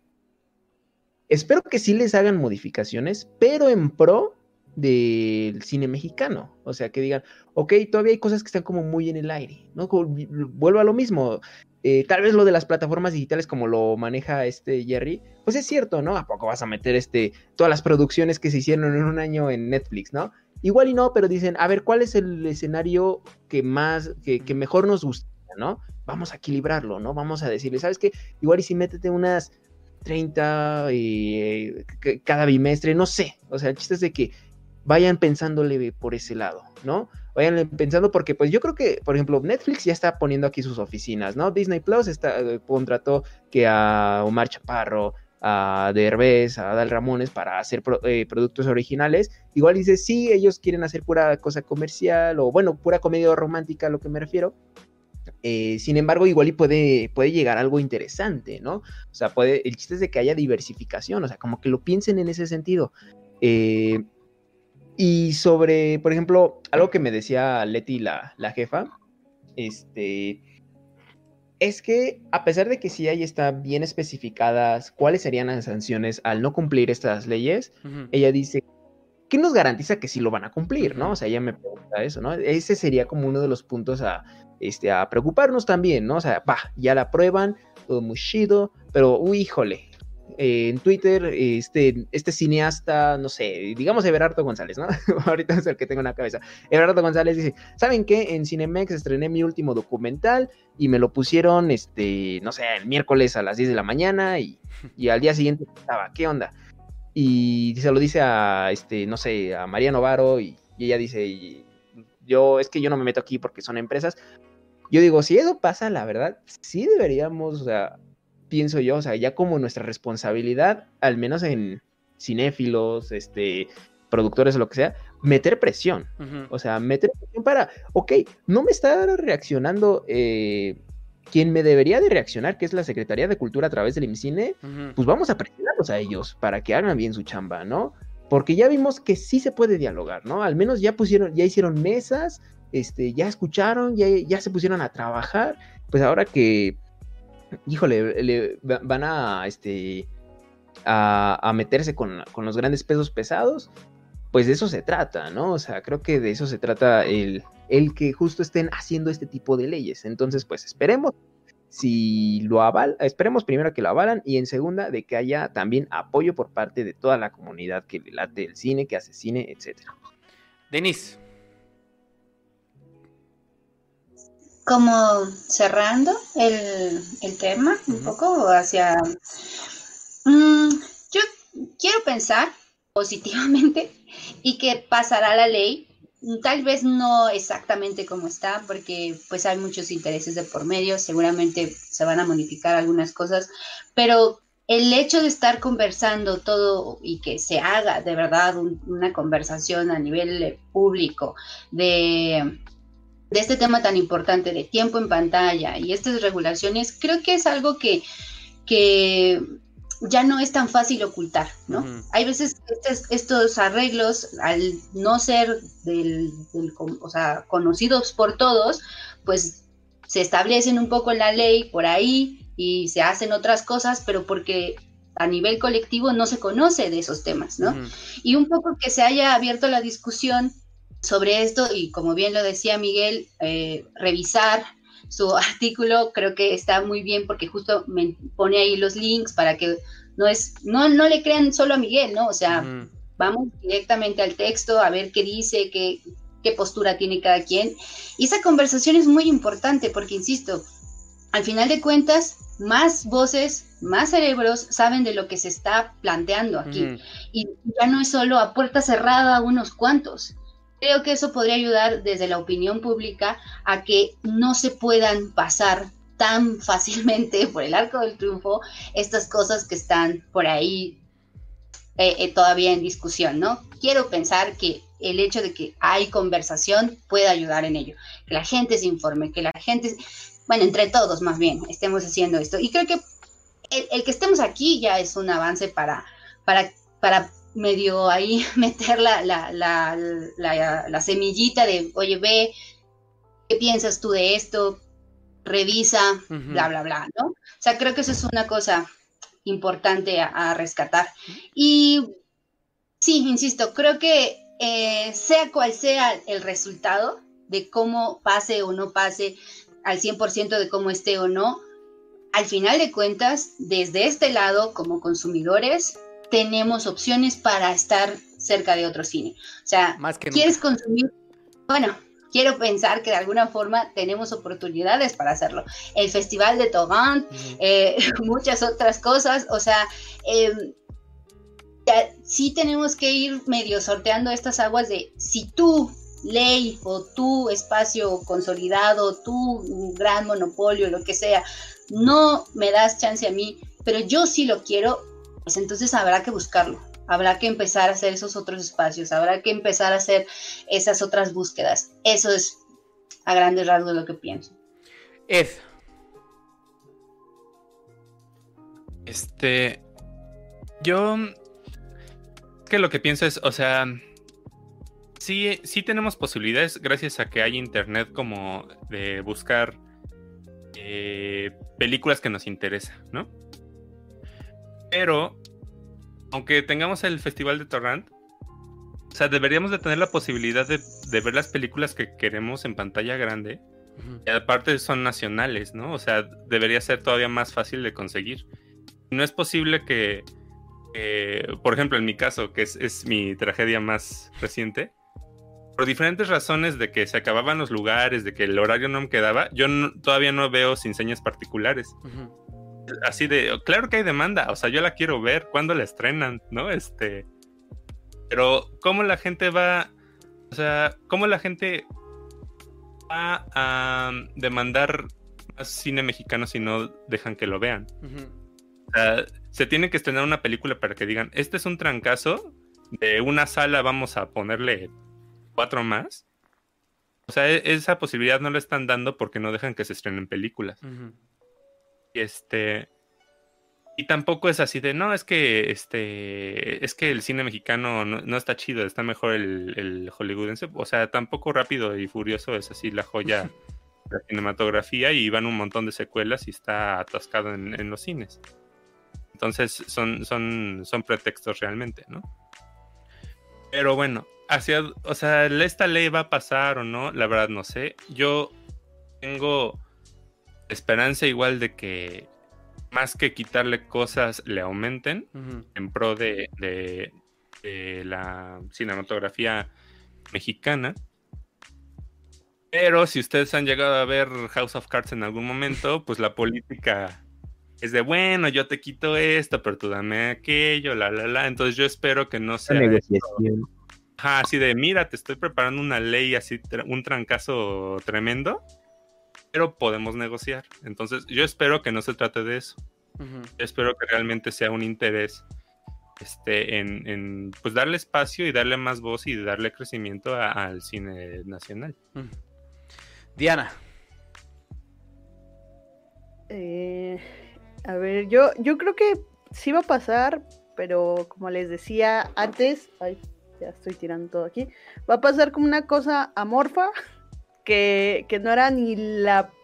Tal vez en el punto de las plataformas puede que sí pase, porque siento que las plataformas como Netflix, Amazon, etcétera, están más abiertas a eh, distribuir cine mexicano, cosa que me sorprende, me preocupa, pero puede que ahí haya una oportunidad si, si Cinépolis logra eh, persuadir a quienes estén escribiendo estas reformas de ley y dicen, no, pues a mí ni, me menciones en este pinche, en esta pinche ley, puede que, pues no sé, si, si se hace con las plataformas, pues vean una oportunidad ahí de negocio, porque al final es negocio. Eh, y sí, esta parte de Monreal, eh, no sé, yo, yo no confío en Monreal porque eh, a lo largo de la historia de la política mexicana se han hecho varias reformas de leyes que al final se modifican y al final pasan y pues al final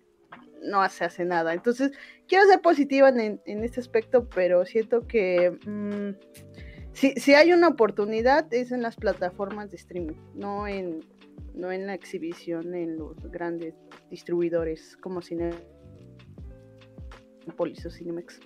Sí, yo nada más para concluir con esto, creo que lo que me gusta es que en este documento se verbalizan cosas que no se habían verbalizado y se dicen cosas que no se habían dicho. Entonces creo que esa es una muy buena puerta de entrada y lo que me gusta es que se redactó a partir de mesas de discusión en donde se involucraron diferentes gremios y diferentes grupos y diferentes sectores de la industria nacional. Entonces ya hay un ánimo de cambiar las cosas. Hay un ánimo de que el terreno sea parejo o al menos se empareje un poquito. Y eso creo que eso es lo bueno. Y creo que se puede, eh, se puede también apoyar de la coyuntura que están viviendo estos grandes exhibidores para poder cambiar muchas cosas. Entonces, eso es lo que yo le veo positivo, aunque coincido con Diana. Yo creo que si llega a pasar, va a pasar con mucha hojalatería y pintura y va a pasar ahí con algunas adecuaciones y se van a hacer algunas eh, situaciones ahí de, modificar ciertas cositas para que quede un poquito más acorde. Eh, creo que eso sí va a pasar. Y como dice también Diana, una vez que esté aprobada, hay que ver que se aplique.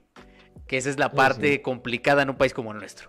Si pasa, que se aplique. Eso es, y ahí es donde coincido con Denise. Ahí es donde nosotros como consumidores tendremos que exigir, ojo, eh, no, no pedir, hay que exigir que se cumpla. Eh, Vamos con bocinazos a las salas de cine que no proyecten el 15% mínimo, así para que no puedan oír sus. Sí, ahí vamos a jugar nosotros mucho como consumidores, pero bueno. Eh, ahora sí, vamos a la parte de superchats. Eh, muchas, muchas gracias a toda la gente que ha participado en el chat. Vi mucha participación. Muchas, muchas gracias a la gente que nos ha apoyado a partir de sus superchats. Eh, el primero, bueno, voy a, voy a leer primero los que, los que son comentarios, son los que son comentarios. Eh, cine, Cine Luego Existo, así se llama la cuenta, Cine Luego Existo, eh, nos dice, excelente contenido amigos, sigan así, excelente contenido amigos, sigan así. Muchas, muchas gracias Cine Luego Existo. Luego, Exia Junior o JR, Exia JR, pues dejó su super chat, pero no nos dejó mensaje. Entonces, Exia, si andas por ahí, y querías dejar algún mensaje, déjanos tu mensaje. Muchas, muchas gracias por ese super chat. Y gracias por tu apoyo. Luego tenemos a Juan, Juan Méndez, eh, que me sorprende porque nos hizo un super chat desde Canadá, dólares canadienses, me dijeron por ahí. Mandamos un fuerte abrazo hasta Canadá. Muchas, muchas gracias. Dice, excelente contenido. Sus debates son muy interesantes. Saludos a todas y a todos. muchas, muchas gracias. Gracias, Juan Méndez. Eh, Jesús Ramírez, Jesús Ramírez también hizo un super chat y dice saludos a Den y a Pam. Eh, supongo que era fan. ¿Quién es? Supongo que era ah, fan, Supongo que era fan. Fan, fan, ¿Sabes qué me encanta? O, o Pam, la de The Office, tal vez le puede ser. puede ser también. ¿Sabes qué me encanta? Que es así como saludos Denny, saludos Pam o fan. Eh, y los demás, Ahí la llevan. Los demás, eh, chido, cuídense mucho. Ah, ya, nos acostumbramos. Sí, sí, sí, ya nos acostumbramos a que la Rockstar sea aquí, Denis. Y finalmente, eh, Ejecutor, Ejecutor de Reyes, que siempre está ahí para apoyarnos. Muchas, muchas gracias, Ejecutor. Aún está a tiempo si alguien quiere dejar un mensaje con vía superchat o alguna pregunta. Pregunta, Ejecutor, ¿tuvieron la oportunidad de verlos en vivo haciendo referencia a Daft Punk? No, maldita sea, no, no. Ya, ya, ya estaba mentalizada para empeñar mi Xbox, mi teléfono, mi carro, todo, porque no sé cuánto iban a costar los boletos. Pero no, no pude, me, fallaron. Se me adelantaron. Se nos adelantaron. No les tocaba, pero se nos adelantaron. ¿Alguien nos, nadie, ¿verdad? ¿Nadie los pudo ver en vivo? Maldita. Pues yo, yo perdí eh, esa oportunidad y también de ver a Kraftwerk. Entonces, doble F, porque no pude ver a Kraftwerk y no pude ver a Daft Punk. Eh, bueno, esos fueron todos los superchats. Muchas, muchas gracias a la gente que nos apoyó, gracias a la gente que estuvo en el chat. Miguel, ¿querías decir algo? Este, sí, bueno, yo de hecho quería preguntarle al chat si les late esta dinámica. O es que como que ahorita como que pensé igual y al pasar de un, al terminar un tema, leer los comentarios y después cuando terminemos otros leer los comentarios. ¿O les gustó que fuera así? Quería preguntarles al chat porque pues, luego son los que tienen la última palabra. Sí, es que Miguel fue el que implementó este sistema de dejar los superchats al final eh, porque lo vio en otro podcast del que es eh, muy fanático. ¿Algo que quieran agregar en lo que el chat pone la respuesta a esta pregunta? Mm, escuchen a Daft Punk. Hagan, escuchen, escuchen a Daft Punk mientras ven a Luis Buñuel a ver qué, sale de todo. Oh, está ahí loco. Pues yo nada ah, más agregaría si quieren saber un poco más de Buñuel, eh, pues están dos libros que son así como de super cajón. Mi último suspiro, que es su, su autobiografía, pero Mm, o sea, no la escribió del todo él, la escribió alguien más, que ahorita se me fue el nombre, pero él, o sea, está escrito en primera persona y es este algo que él revisó constantemente. O sea, sí es la voz de Buñuel, solamente que en la escritura un poco terminado de, de refinar por alguien más. Y la otra, igual que es así como súper obligado, prohibido asomarse al interior, ¿no? Este, de esta larga eh, entrevista que le hizo Tomás Pérez Turrent y de la Colina a Buñuel, en así horas y horas y horas de estar platicando y se va de una película, eh, así, literal, una película, platican sobre esa y la que sigue, y la que sigue, y la que sigue. Fue una entrevista larguísima que pues dijeron, luego luego se nota el, fan de, estos dos eh, jovenzuelos que fueron a entrevistar a Buñuel y que oiga, pero usted quiso decir y no sé qué, y el otro, no, yo solo lo quise poner y ya, ¿no? O sea, no se complique en la vida, pero está, está muy entretenido, y justo porque pues, hay grandes frases, ¿no? Sobre, por ejemplo, lo que él habla de la, de la imaginación y cómo en la imaginación el hombre o la mujer, más bien, tomando la palabra hombre como el sentido de ambos géneros, así lo manejó él, este, es, la, es más libre, ¿no? En la imaginación a cómo estamos todos cooptados en la realidad. Entonces te encuentras esas frases mientras están los otros preguntándoles así super fans a, su, a su ídolo. Pero están muy buenos los dos libros. Ed iba a comentar algo también. Ed, dale. Pues nada más, este, pues comunicarles, o sea, a ustedes no, ¿No les frustra que haya quién sabe cuántas películas enlatadas mexicanas que además fueron producidas con sus impuestos? O sea, mínimo que se estrenen, ¿no? Eh, eh, es que eso que dices, Ed, qué bueno que me lo recuerdas porque me faltó puntualizarlo. Eso es la principal ruptura que marcan en el documento. O sea, que dicen, ya no estamos en los 90 cuando efectivamente ese 10% era el 10% que se producía. Ahora se están haciendo más de 100 películas cada año que no encuentran una exhibición. Es por ello que necesitamos aumentar del 10% al 15%. Es decir, si ha habido un aumento eh, sustancial de producciones anuales que, como bien dice Seth, están enlatadas. Revisen eh, el documento del Fidecine y del Foprocine anual de cuántas películas se producían y qué películas se producían. Y les apuesto que el 70% ni siquiera sabían que existían. Miguel, ibas a decir algo. No, sí, justo, o sea, lo que dicen es perfectamente cierto, porque muchos se quejan, por ejemplo, oye, es que las comedias románticas este, eh, se producen con nuestros impuestos, pero también lo cierto eh, es que muchas de ellas sí regresan, ¿saben? O sea, sí, tienen, sí, sí ganan también que pueden regresar eso, eso este, invertido del Estado. El problema es que este, también hay muchísimas que no son comedias románticas, pero muchísimas, así una cantidad groserísima que nunca pisaron una sala. Y perdón, pero ahí sí está, es como de, no solamente la visión del artista que dices, oye, qué mala onda, nunca estrenaron tu película, sino también es como de, oye, qué mala onda, al pueblo nunca le dejaron ver la película que prácticamente costeó. Entonces, sí, o sea, eh, creo que mejor no lo pudo haber dicho el buen Ed la Netflix. Eh, no me quiero ir sin agradecer a Saraí Rabago, que también Saraí siempre está ahí apoyándonos eh, mediante superchats. Muchas, muchas gracias de corazón por apoyar este proyecto. Dice Saraí, saludos a Den, Diana, Jerry, Edgardo y Miguel y su cabellera fantástica. No, pues ya no quiero que me mande saludos. muchas gracias, Saraí. No es cierto, Saraí. Muchas gracias, Saraí. Y acaba de, entrar, acaba de entrar otro superchat. Siempre nos vamos cuando entro en ah, super chat y a veces me siento horrible por eso. Eh, qué bueno que entró. Fer, eh, super chat también de 50 pesotes. Eh, Fer, me voy a esperar unos segunditos por si quieres poner algún mensaje porque pusiste tu super chat, pero no ah, pusiste ah. mensaje. Entonces, vamos aquí, a Aquí una pregunta random es, ¿cuál es su canción favorita de Daft Punk? ¿Eh? Canción favorita de Daft Punk, este... Ouch. Ouch. Sí, yo también, yo también me encanta Touch. Sí, no sé. Me, toca el corazón. O, oh, disco, disco, disco favorito mejor, sí. No, Touch no me gusta. Bueno, yo creo que disco Dale, Denny, dale, dale. Ah, perdón. Dale, dale, dale, dale, dale, dale, dale, Discovery por la nostalgia para mí, porque igual fue como de, fue lo primero que, que escuché de ellos y pues en la etapa en la que estás así todo chavito, entonces creo que por eso le tengo aprecio a ese disco. Discovery, eh, disco. Eh, Miguel, ¿tu disco favorito?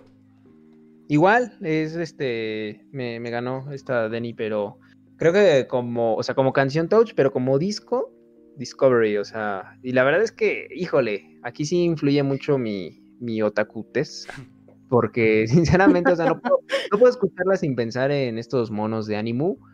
Y, ¿qué les digo? Está genial, o sea, es maravilloso. Y además la escucha solito y también está genial. Y dicen, eh, otro rolón, Veridisco, también es un, un rolón. Eh, Ed. Sí, pues yo creo que igual, o sea, yo, yo pienso en los videos musicales antes que en el disco, la verdad. Entonces, totalmente, Discovery. Eh, Diana, también Discovery, ¿no? ¿Dijiste? Pues yo, eh. aunque la raza se enoje porque dicen que no, que es muy malo y que no sé, a mí me mama Random Access Memories. Sí, güey, porque aparte llegó en un momento de crisis muy interesante de mi vida y entonces lo guardo con mucho cariño. Entonces el mío es Random Access Memories.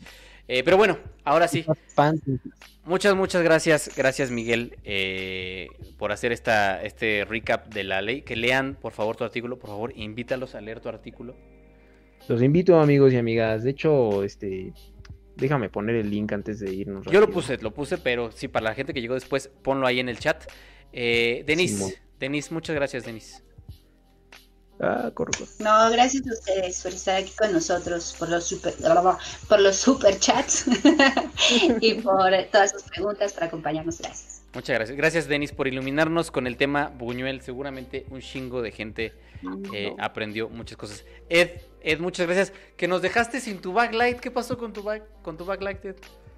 Oye, pues dejen que me compro una mejor batería. Ah. para que dure más. Pero bueno, ni modo. Ya duró hora y cachito. Muchas gracias, Ed. Muchas, muchas gracias, de verdad. Es un gusto. Ahí está, ahí está. Cópienlo y péguenlo porque no sé qué hice y no. Algo hizo por ahí eh, Miguel. No sé. Diana, muchas, muchas gracias. Gracias, amigos. Pronto. Eh, gracias por las tazas, ¿no? A ver, enséñanos otra vez. Ah, Product placement. como que le tomas. Como que le tomas. Yo, soy la, la, me convertí en la Lenis de este programa y me encanta. pronto, pronto, el merch. El merch de su música. Gracias, Diana. Sí, sí, sí.